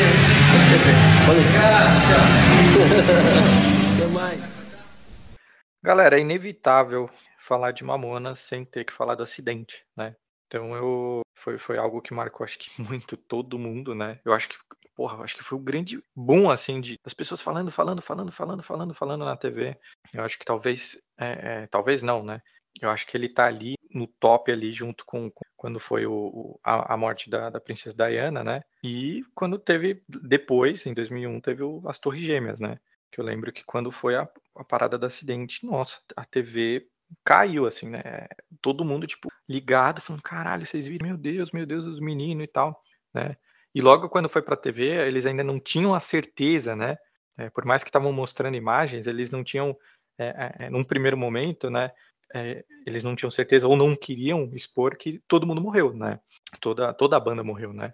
Então eles ficavam ainda meio que, né, virando possibilidades e tal, o que que aconteceu, isso e aquilo, até que depois falou e todo mundo, né, chorou ao vivo, que nem um acidente da Chapecoense, né, que eu lembro que quando começaram a falar os comentaristas, tipo, dando a notícia, chorando, mano, que é uma parada muito, muito forte, né, muito marcante. É, eu queria ver de vocês, se vocês lembram desse dia, cara, do dia do acidente. Vou, vou começar aqui pelo Rick, que eu acho que o Rick é, talvez tenha a memória mais melhor, por causa que o, o Rick tem alguns aninhos a mais que nós, né, mano?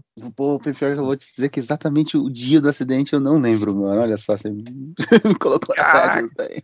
Mas eu, realmente eu não lembro, ah, assim, exatamente o que aconteceu. Eu lembro de estar à noite em casa e a gente tá assistindo o jornal pra ver. Mas exatamente, ah, quando aconteceu, o- o- assim, onde eu tava eh, durante o dia, né? Porque à noite em casa tá lá meu pai e minha mãe assistindo novela e jornal. e Inevitável junto lá, né? falarem do- É, é, exato. Então ali você entende o que aconteceu. Mas, ah, se, eu, se eu não me engano, teve, teve até aquela. Sabe quando a diretora junta todo mundo pra falar alguma coisa na escola no Uhum. outro dia? Sim, sim, sim. Então, teve isso na minha escola, mano. Que aí Caraca, eu. mano. De, de- de realmente falar assim, puxa, ó, aconteceu isso, grande acidente. isso. Acho, acho pela notoriedade só, né? Porque devia estar todo mundo falando, Uhum. aquilo na- no- nos corredores e tudo mais. Aí eu acho que a diretora, vamos aclarar isso tudo logo aí, ó. Foi isso que aconteceu, passou no jornal ontem, tá ligado? Ponto, Foi é. incrível, né? Caraca. E você, Azura, você lembra, mano? Mano, sendo bem sincero, eu lembro dos comentários, eu lembro da repercussão, né, nos jornais, mas tirando isso, eu não lembro de mais muita coisa, não. Eu E você, que- Raulzito? Cara, eu lembro. Eu lembro da cobertura, eu lembro. se- tem duas, duas mortes que pra mim ficaram bem claras assim na, na minha memória. É a morte do Ayrton Senna, que eu vi ao vivo também, e a morte do Mamonas Assassinas, que eu via. Eu lembro, eu tava em Santos com, com a minha família, acho que foi em março, não foi um bagulho assim? Foi, foi março. E 2 de março de 96. É, o Raulzinho tava com sete anos na época. E eu lembro, mano, tipo, porque eu via bastante, né, mano? Porque eu já tinha fitinha cassete, então a gente ouvia direto e tal. E eu lembro do- da- dos comentários, assim, do, do- da, da reportagem e tal. Eu lembro que, inclusive, isso virou uma puta piada na, na época, depois de um tempo, né?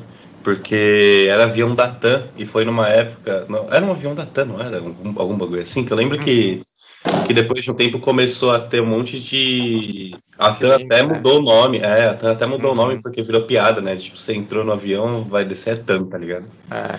Então, tipo. Imagina a crise de marca que os caras não tiveram lá também.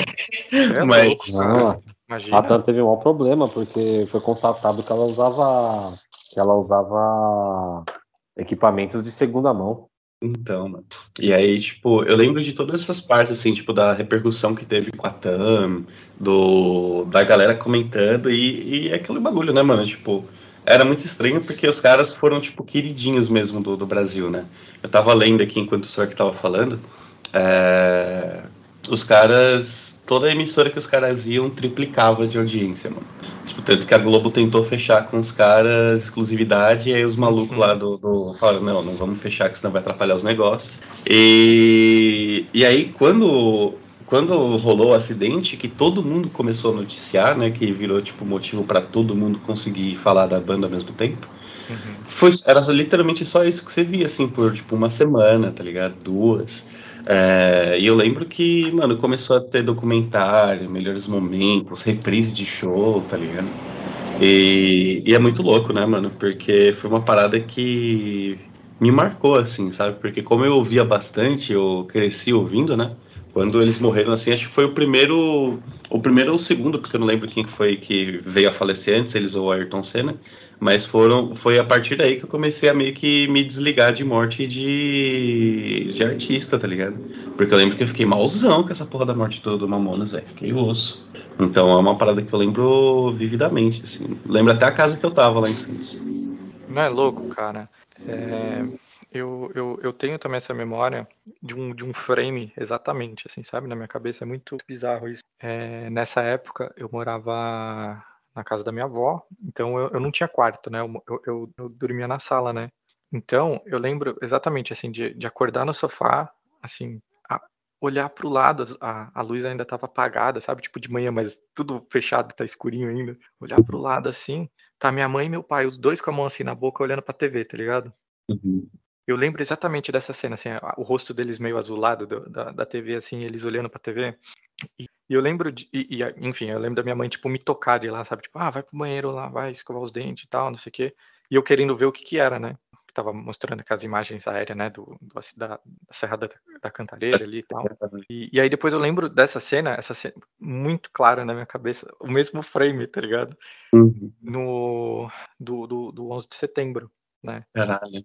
De- deles dois estarem assim, tipo, mano, vidradaços assim na TV. E eu, tipo, olhando lá e tal, não sei o que. E eu falando, mano, que porra é essa, né? Aí ela, a minha mãe tá falando que não teve aula no dia, né? E o caralho, no, no, no 11 de setembro. E, enfim, mas eu lembro muito dessa, de- desse frame, assim, dessa cena.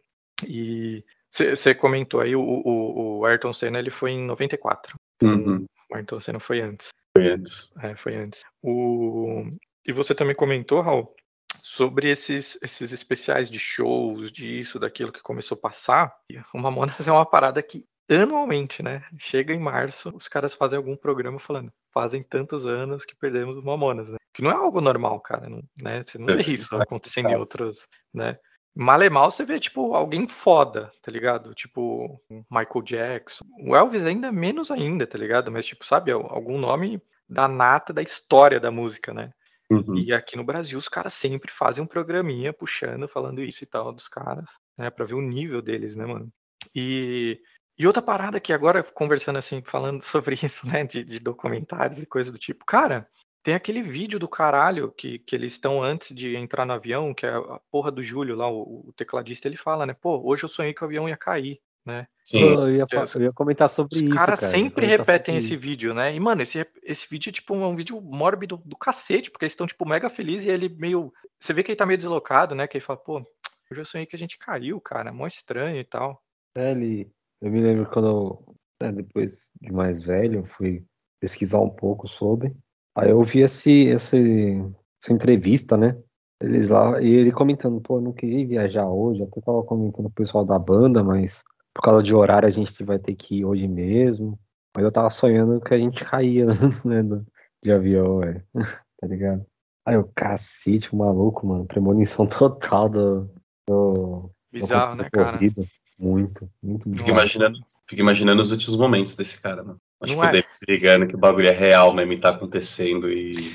Então, cara, só que eu acho que não. É que, diferente do, do, do acidente da Chape, né? Que é o, sei lá, o acidente mais pesado aí dos últimos anos, né?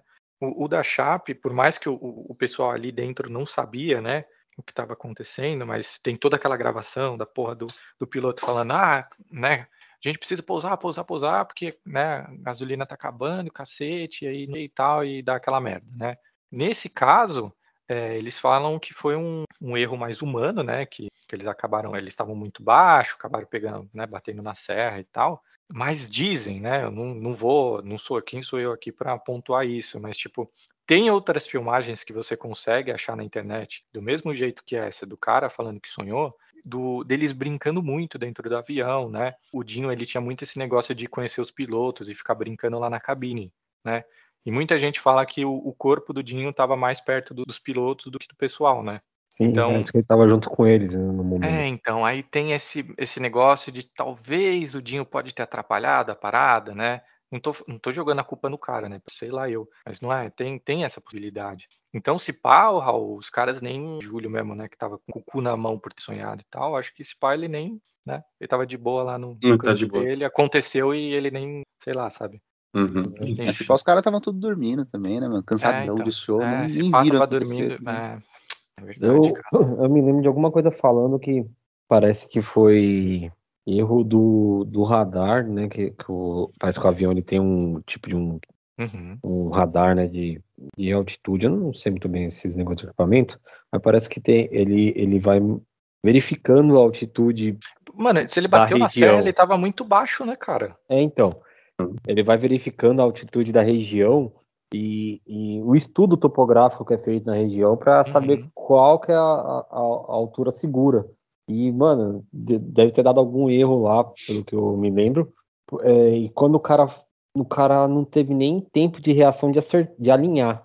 É, eles foram direto lá no pico. Eles bateram bem na ponta mesmo, pelo que eu soube.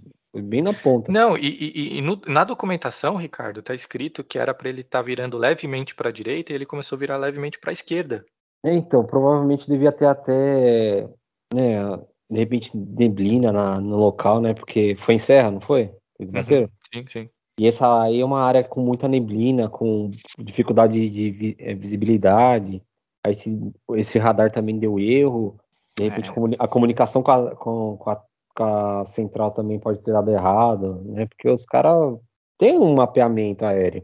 Só que é isso, era é, vários porquê que poderia ter acontecido, mais esse negócio de ser da TAM e aquele, e aquela treta toda de eles usarem equipamentos é, de segunda via, que era proibido, né?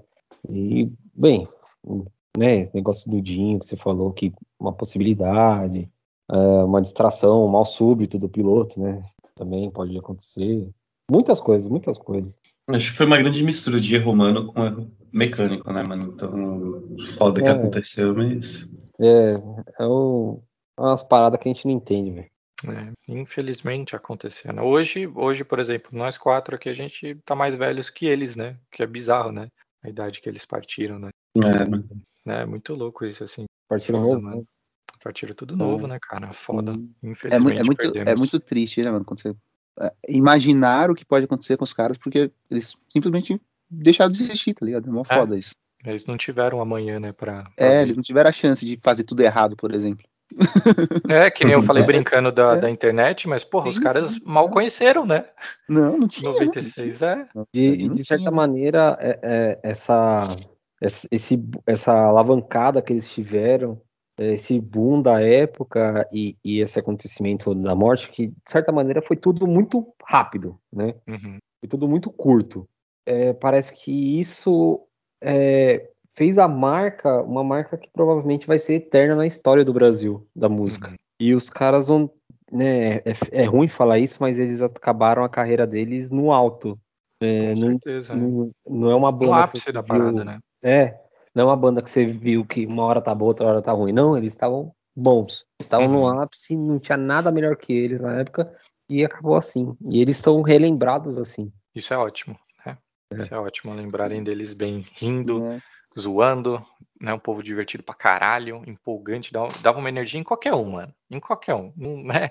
Você podia ser Sim. um filho da puta ranzinho, que você falava, "Ué, os caras, os meninos é bom, né? É, E, mano, não, e não sei vocês, mas eu, eu me sentia muito desconfortável com, com, com o pós desse, desse acidente todo.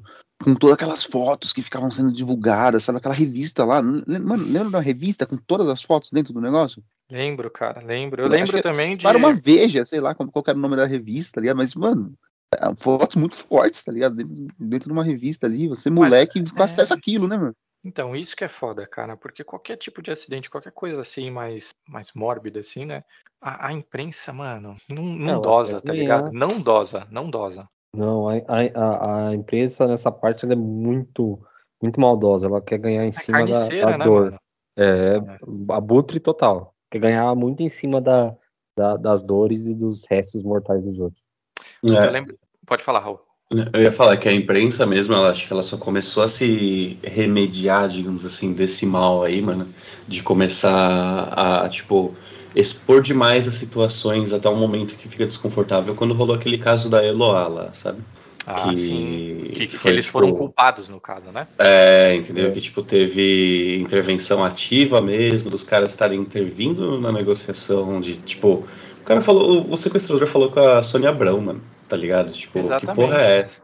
Então, eu acho que até aí a, a imprensa sempre foi meio que urubuzada assim mesmo, tá ligado? Do tipo, mostrava e falava e Mano, tipo, eu perdi as contas de quantas vezes eu vi a mulher do Dinho chorando porque ela era chamada pela entrevista e os caras faziam umas perguntas, tipo. Bizarro. Você vai sentir falta do seu marido, tá ligado? Tipo, quem que não vai, mano? Quem não iria? Pergunta tá de filha ligado? da puta, né, mano? É, que pergunta de filha da puta, mano. Tipo, se põe no seu lugar, cara. Se sua mulher morresse, você não ia sentir falta dela também, eu sou escroto do caralho, tá ligado? Então. Eu sempre lembro um do- bagulho dos caras pra- falarem com essa mina, o Raul, de se ela ia pousar nua. As ideias, mano. Vai tomar no cu, mano. Velho. Tipo, é, é foda, mano. A mídia brasileira sempre foi muito. A imprensa brasileira, né? Sempre foi muito. Ah, é, né, mano? eu acho que não é só da, da brasileira, eu acho que em geral, mano. Você vê Uhum. uns negócios lá no norte da América também, os caras são muito escroto, cara. Ah, o, o A próprio imprensa caso do Schumacher, né? sensacionalista lá. né? O, é que a, a, a, a- família do Schumacher soube blindar muito bem com vários tipos de processo, o caralho, né? De falar sobre. Né? É, Então, senão a mídia, mano, tava em cima do cara até hoje. Né? né? É, a imprensa é, Foda. é foda. E, porra, vocês falaram aí de foto, ô Rick. Eu lembrei de quando eu comecei num, num vinho meu lá da rua, o Lucas, abraço, Lucas, que ele tinha. Ele começou a ter o PC em casa, ter internet, essas porra, né? E que era tudo muito novo, né? em certo momento. E aí eu lembro que tinha aquele site assustadores, que eram os, eram os bagulhos mais creepy baixos da, possível da época, né? E eu lembro, mano, que várias vezes os caras usavam, tipo, de praticamente de, de, de painel, de da thumb do site, da home do site, eram as fotos do Mamonas, mano. E as fotos, tipo, digamos, bem de perto dos corpos, tá ligado? Aberto, o caralho. Bizarro, mano. É, E são coisas que eu, porra, eu fico feliz de não ser mais tão comum hoje, pelo menos não abertamente, né? Quem quer acha. É, Mas naquela época tava muito escrachado. É. Muito, na- muito pra todo mundo ver mesmo. Você tá louco. Chega desse assunto. Rick, sua vez. Puxa uma música aí pra nós sair alegre dessa porra. Ah, então eu vou querer o Jumento Celestino, então. Ótimo. Maravilhosa. Ah, rapaz, não é jegue não, é jumento.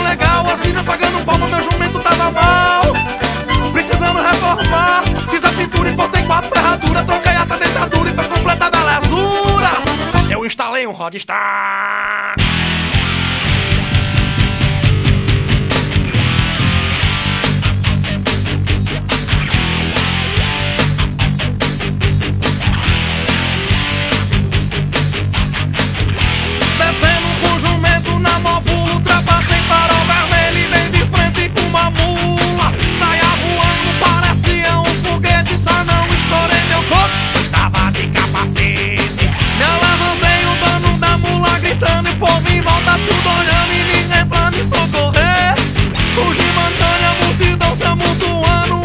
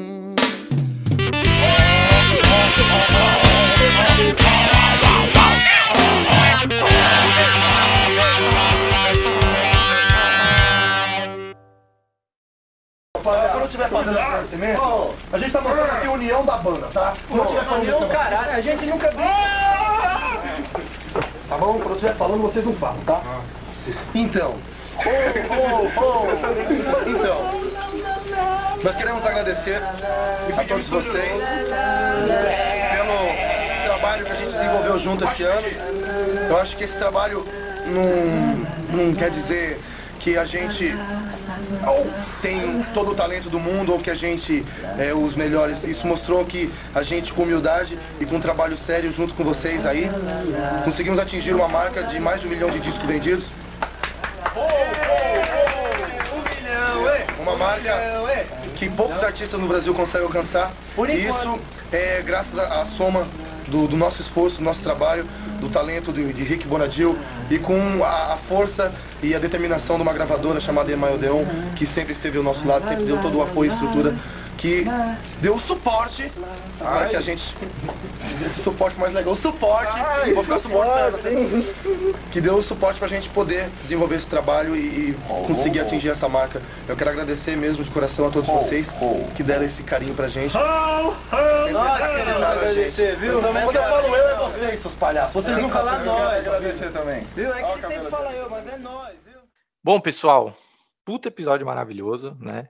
É, não deixem é, é, é, esse, essa última, esse último tópico que falamos influenciarem e ficar com um gosto amargo aí, um gosto meio triste, não? Pelo amor de Deus, Mamonas Assassinas é bom demais, né? É, acho que o papo foi bom demais, mas vamos para as indicações aí para a gente encerrar o episódio, beleza? Vou começar então hoje, serei eu o primeiro a indicar aqui. Eu trouxe, trouxe dois documentários, tá? Estou meio ainda dentro da temática, é, porque são dois documentários de certa forma musicais que eu acho muito importante, muito bacana de assistir. Eu, eu, eu sou apaixonado por documentários. É, e eu acho que esses dois aqui ficaram bons demais. Eu vou começar pelo que é mais hypado, mais fa famosinho, né? É, 2019 aí saiu um documentário chamado Marginal Alado, né? Sobre a intensa vida do Chorão, nosso querido Chorão do Charlie Brown Jr., né? É, o diretor foi o Felipe Novaes, né? O, o, o cara ele, ele também fez o, fi o, filme do Chorão, né? O, o, Magnata. Não sei se alguém lembra desse filme, mas é um filme interessante, filme interessante. Chorão também já rabiscou coisas aí para longas metragens, foi, foi bacana, foi interessante. E, cara, mano, é um, é um documentário muito simples que, tipo, mostra a intensidade que o Chorão vivia, né, cara? O cara era um maluco, mas era um maluco diferenciado, assim. Ele era, meu, eu acho que ele era é, comparações sempre são muito ruins, assim, né? Mas se for comparar a genialidade dele com os caras do Mamonas, mano, eu acho que ali é pau a pau. O cara, ele era muito profundo, né? E ele era muito deprimido, cara. Isso que é foda de acompanhar dentro do, do, do, do documentário. Lógico, as drogas pegaram ele de jeito, né? Teve, teve um problema muito forte aí. Mas ele sempre foi um cara muito deprimido, mano. Ele era muito, ele era muito objetivo, ele era muito foda em ir atrás das coisas que ele queria. Ele conseguiu o que ele queria, mas sabe, você sentia que parecia que o cara sempre tava no negativo, sempre tava no vazio, mano. É, mu é muito bizarro. Mas fica aí a indicação, puta, puta obra da hora, marginal alado. Aliás, eu adoro esse nome, muito louco. E a minha próxima indicação também, eu amo o nome que chama Botinada. Cara, Botinada, velho. É um, Esse é bravo mesmo. Mano, puta que. Conhece, Raul? Conheço, conta a história do punk, né, no Brasil. Mano, é maravilhoso. É, é um documentário de 2006, né, sobre a origem e o, o, movimento do punk, né, principalmente o comecinho mesmo, ali entre 76 e 84, mas que, que vai falando ao longo dos anos, né, todo o efeito do punk no, na cena nacional, né. É do o, o, o filme é do ex-VJ, né, Gastão Moreira, né, que tem outros filmes aí como é, é, mais, mais que uma loja, como que era? Mais que uma loja sem dentes, alguma coisa assim. O Turma, o Turma, Turma de 94 também é dele.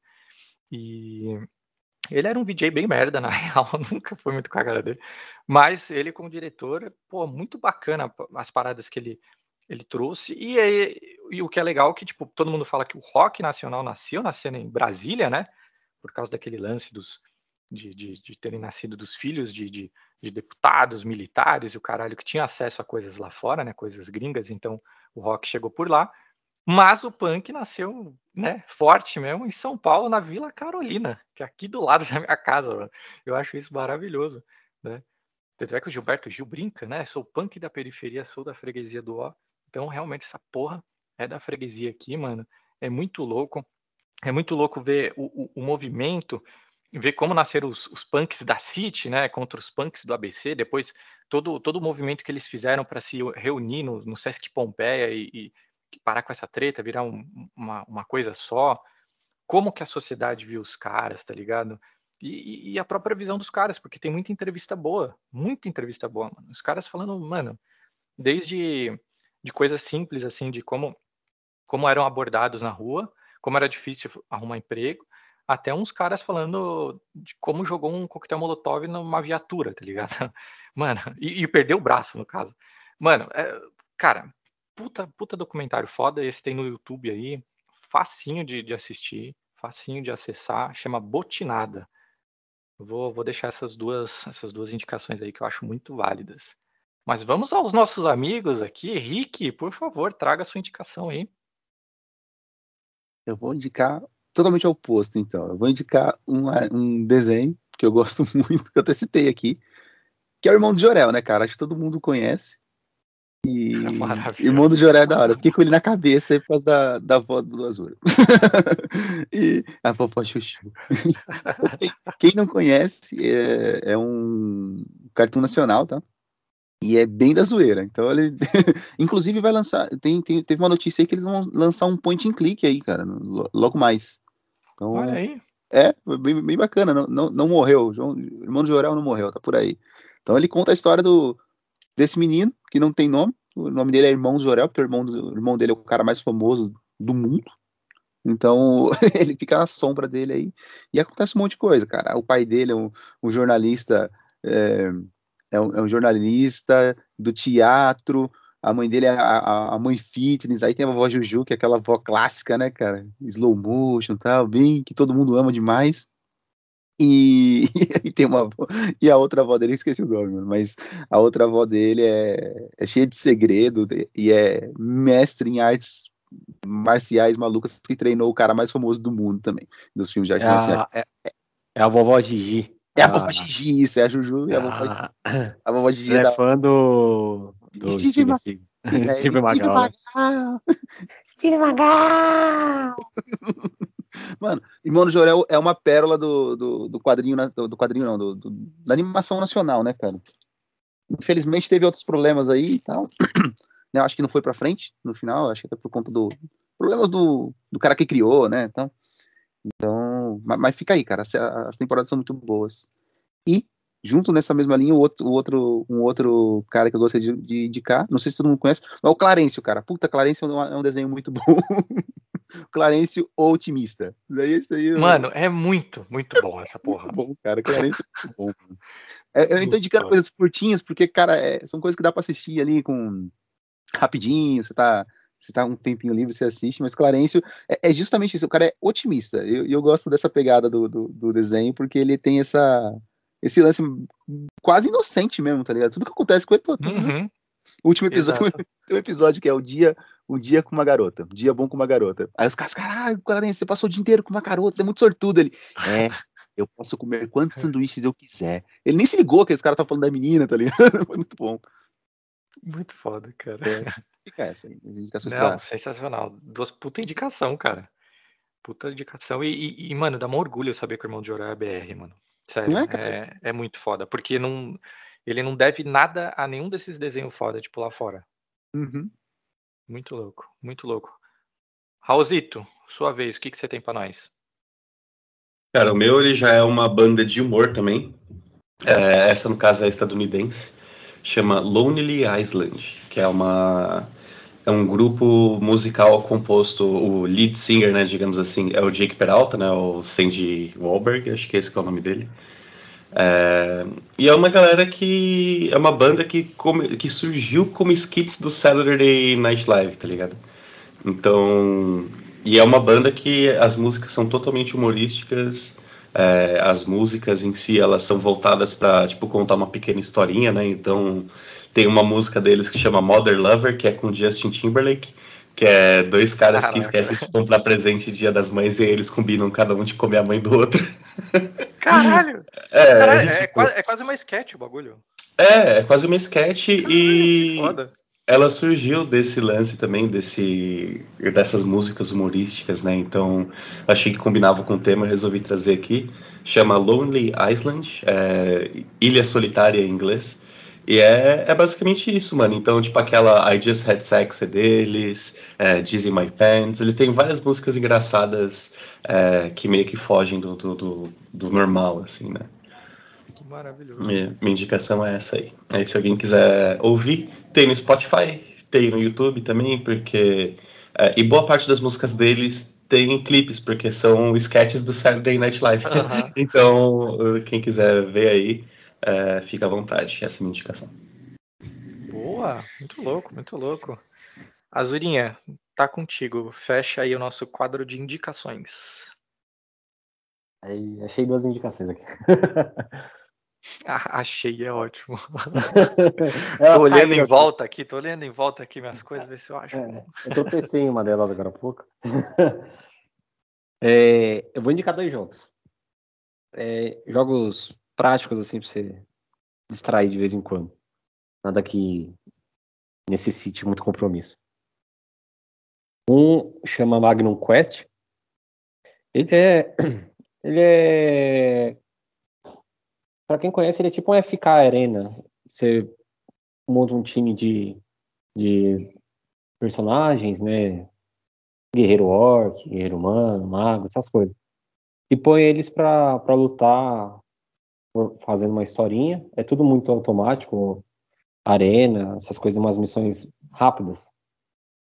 É, é divertido você passar o tempo, caso você queira se distrair.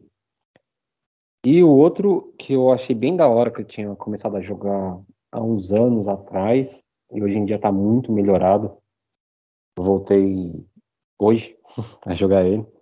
Chama é, Otherworld, Otherworld. É um roguelike, onde você começa com uma personagem, uma mina que luta Kung Fu. Daí você vai, como todo roguelike, você vai indo pela dungeon. Ela sempre é aleatória na formação de estágios e monstros.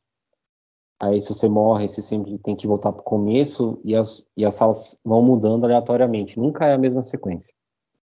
Tanto de monstro, tanto de cenário, quanto de chefe, é sempre uma ordem aleatória. E nesse jogo agora eles colocaram outros personagens que você habilita é, com dinheiro de verdade, mas assim, não achei caro. Né? Você pega aí 10 contos, você compra um, um personagem e vai, e vai upando ele. Aí o resto para upar dentro do jogo é tudo com dinheiro do jogo. Você vai conseguindo passar nos mapas. Ele é bem divertido. Também não necessita de muito compromisso, caso tenha uma vida muito corrida. É, você para de jogar ele, você pode voltar do começo que a, a dungeon não é muito comprida. É uma coisa que você consegue finalizar rápido. Ou se você quiser tentar de novo, é tudo muito rápido. Evoluir o personagem é, é bacana. E ele é bem divertido também. E como eu falei assim, ele não é caro, né? Você não vai gastar uma grana gigante com ele. Se você quiser comprar um personagem diferente lá, você pesquisa, né? Vê no YouTube o personagem, vê como é que ele é. Se você gostar dele, vai lá, dá 10 contos. Ajuda os caras. E compra seu personagem. Que é, eu achei muito bom. Esses dois jogos. Eu, eu até poderia falar de um terceiro que tá para lançar, mas esperar ele lançar primeiro. Para tentar indicar ele mais pra frente. Deixa eu lançar primeiro, ver se é bom mesmo. É, eu joguei, eu joguei o beta dele. Eu joguei o beta dele, mas melhor esperar lançar, aí fica tudo mais redondinho. Tá bom, beleza. Você, indica na próxima, então. É, eu vou indicar. Na... Esse eu vou guardar, ó. Deixa eu guardar. Boa, boa. Isso, isso. Eu vou deixar a carta na manga já. Ricardo Otimista, boa. É, é isso. Então vamos encerrando o episódio por aqui. Né? Eu queria agradecer demais, demais, demais cada um de vocês aqui pôde colar, participar. Muito bom falar com vocês, muito bom falar sobre Mamonas, né? Muito legal. É, Raulzito, diga suas redes sociais, onde o pessoal pode te encontrar. Você participa de algum outro podcast, Raul? Fala pra não, nós. não, não. Eu não sou. Eu não sou ativo nessas coisas, não, mano. Eu sou. eu sou vagabundo, eu gosto de ficar fazendo nada em casa. É que o meu tempo livre não. Eu escrevo mesa de RPG, né? Que a gente tá jogando, não, não tem outros hobbies, não tem outros podcasts, só o NDF mesmo. Então, sei lá, mano, acho que é até meio inútil a galera aí procurar minha rede social, porque é meio que foda-se, tá ligado? Mas eu tô ligado que você tá trampando na Trivago, hein, mano? Não, é, tem que, tem que fazer aquele, aqueles bicos, né, mano? Ganhar um cachezinho suave pra ficar sentado no sofá olhando pro hotel é de boa, mano. Mano, vocês não estão é. ligados, velho. Eu, eu recebendo várias paradas da Trivago, aí entrava propaganda, entrava uma mina em seguida. Mano, era o Raul, velho. Era o Raul jogado no sofá, mexendo no computador. Eu falei, caralho, eu vou printar essa porra, vou mandar pra ele. Caralho, mano, o maluco parecia muito você, meu. Mano, na hora que você mandou, até eu estranho. Falei, cara, não era pra estar tá ganhando caixa de porra aqui, não, mano. Mas ué. Caralho. Mas é isso. Valeu o convite aí, rapaziada. Da hora o papo, foi divertido participar. Desculpa o atraso aí, que eu fiquei, é claro, para variar, sendo um bom, um bom provedor de internet, né? Como sempre. Não, suave, mano. Vai participar mais vezes. Anos que, ano que vem aí a gente vai, vai chamar geral de novo. Isso é muito legal. Obrigadão. Rick, Cara, puta que pariu. Eu acho que eu, eu, eu demonstrei um pouco da minha felicidade na abertura com, inteiro você aqui, em gravar novamente com você. Mas, porra, sério, reforço. Muito, muito, muito obrigado, cara. É nóis, mano, é nóis. Eu vou tentar voltar um pouco na ativa aí, né, cara? Agora que tá dando uma acalmada do meu lado aqui, eu preciso colar lá com o Seraf, preciso ter que colar mais com vocês aqui, e aí vamos, vamos ver, vamos ver se a gente consegue fazer mais recorrente isso aí. Mas obrigado, obrigado pelo, pelo carinho de verdade, mano. Fico muito feliz sempre quando eu falo contigo também, e com, e com todos aqui. Muito obrigado.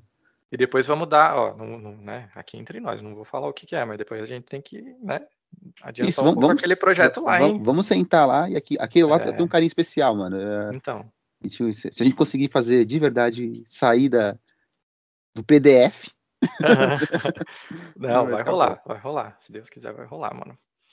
Brigadão, Azurinha. Mais uma vez aí a parceria de estar de, estar gravando esse episódio. É, quem diria que deu certo. Cara, o último dia do mês, né? É o único episódio que a gente ia gravar no mês, nós estamos gravando no último dia e vai sair ainda hoje. Olha que beleza. Já se foi no Caralho. domingo, né? Esse cara é brabo. Domingo já era. É, já se foi no domingo. Mas tudo bem, tudo bem. Obrigadão, viu, maninho? Eu que agradeço, cara. Tamo junto. Muito obrigado você, ouvinte, que está aqui até este momento para escutar o quê? Escutar a nossa última música aqui do, do Mamonas Assassinas para encerrar o episódio. Vou chamar aquele do RPG, né? Que sempre fala, sou eu, bola de fogo. Raul, escolhe uma música aí, mano. Então vamos encerrar com o Débil Metal, que é, é a música Boa! mais metal deles. Pô, essa música é caralho, mano. Sugar. Então, gente, grande abraço.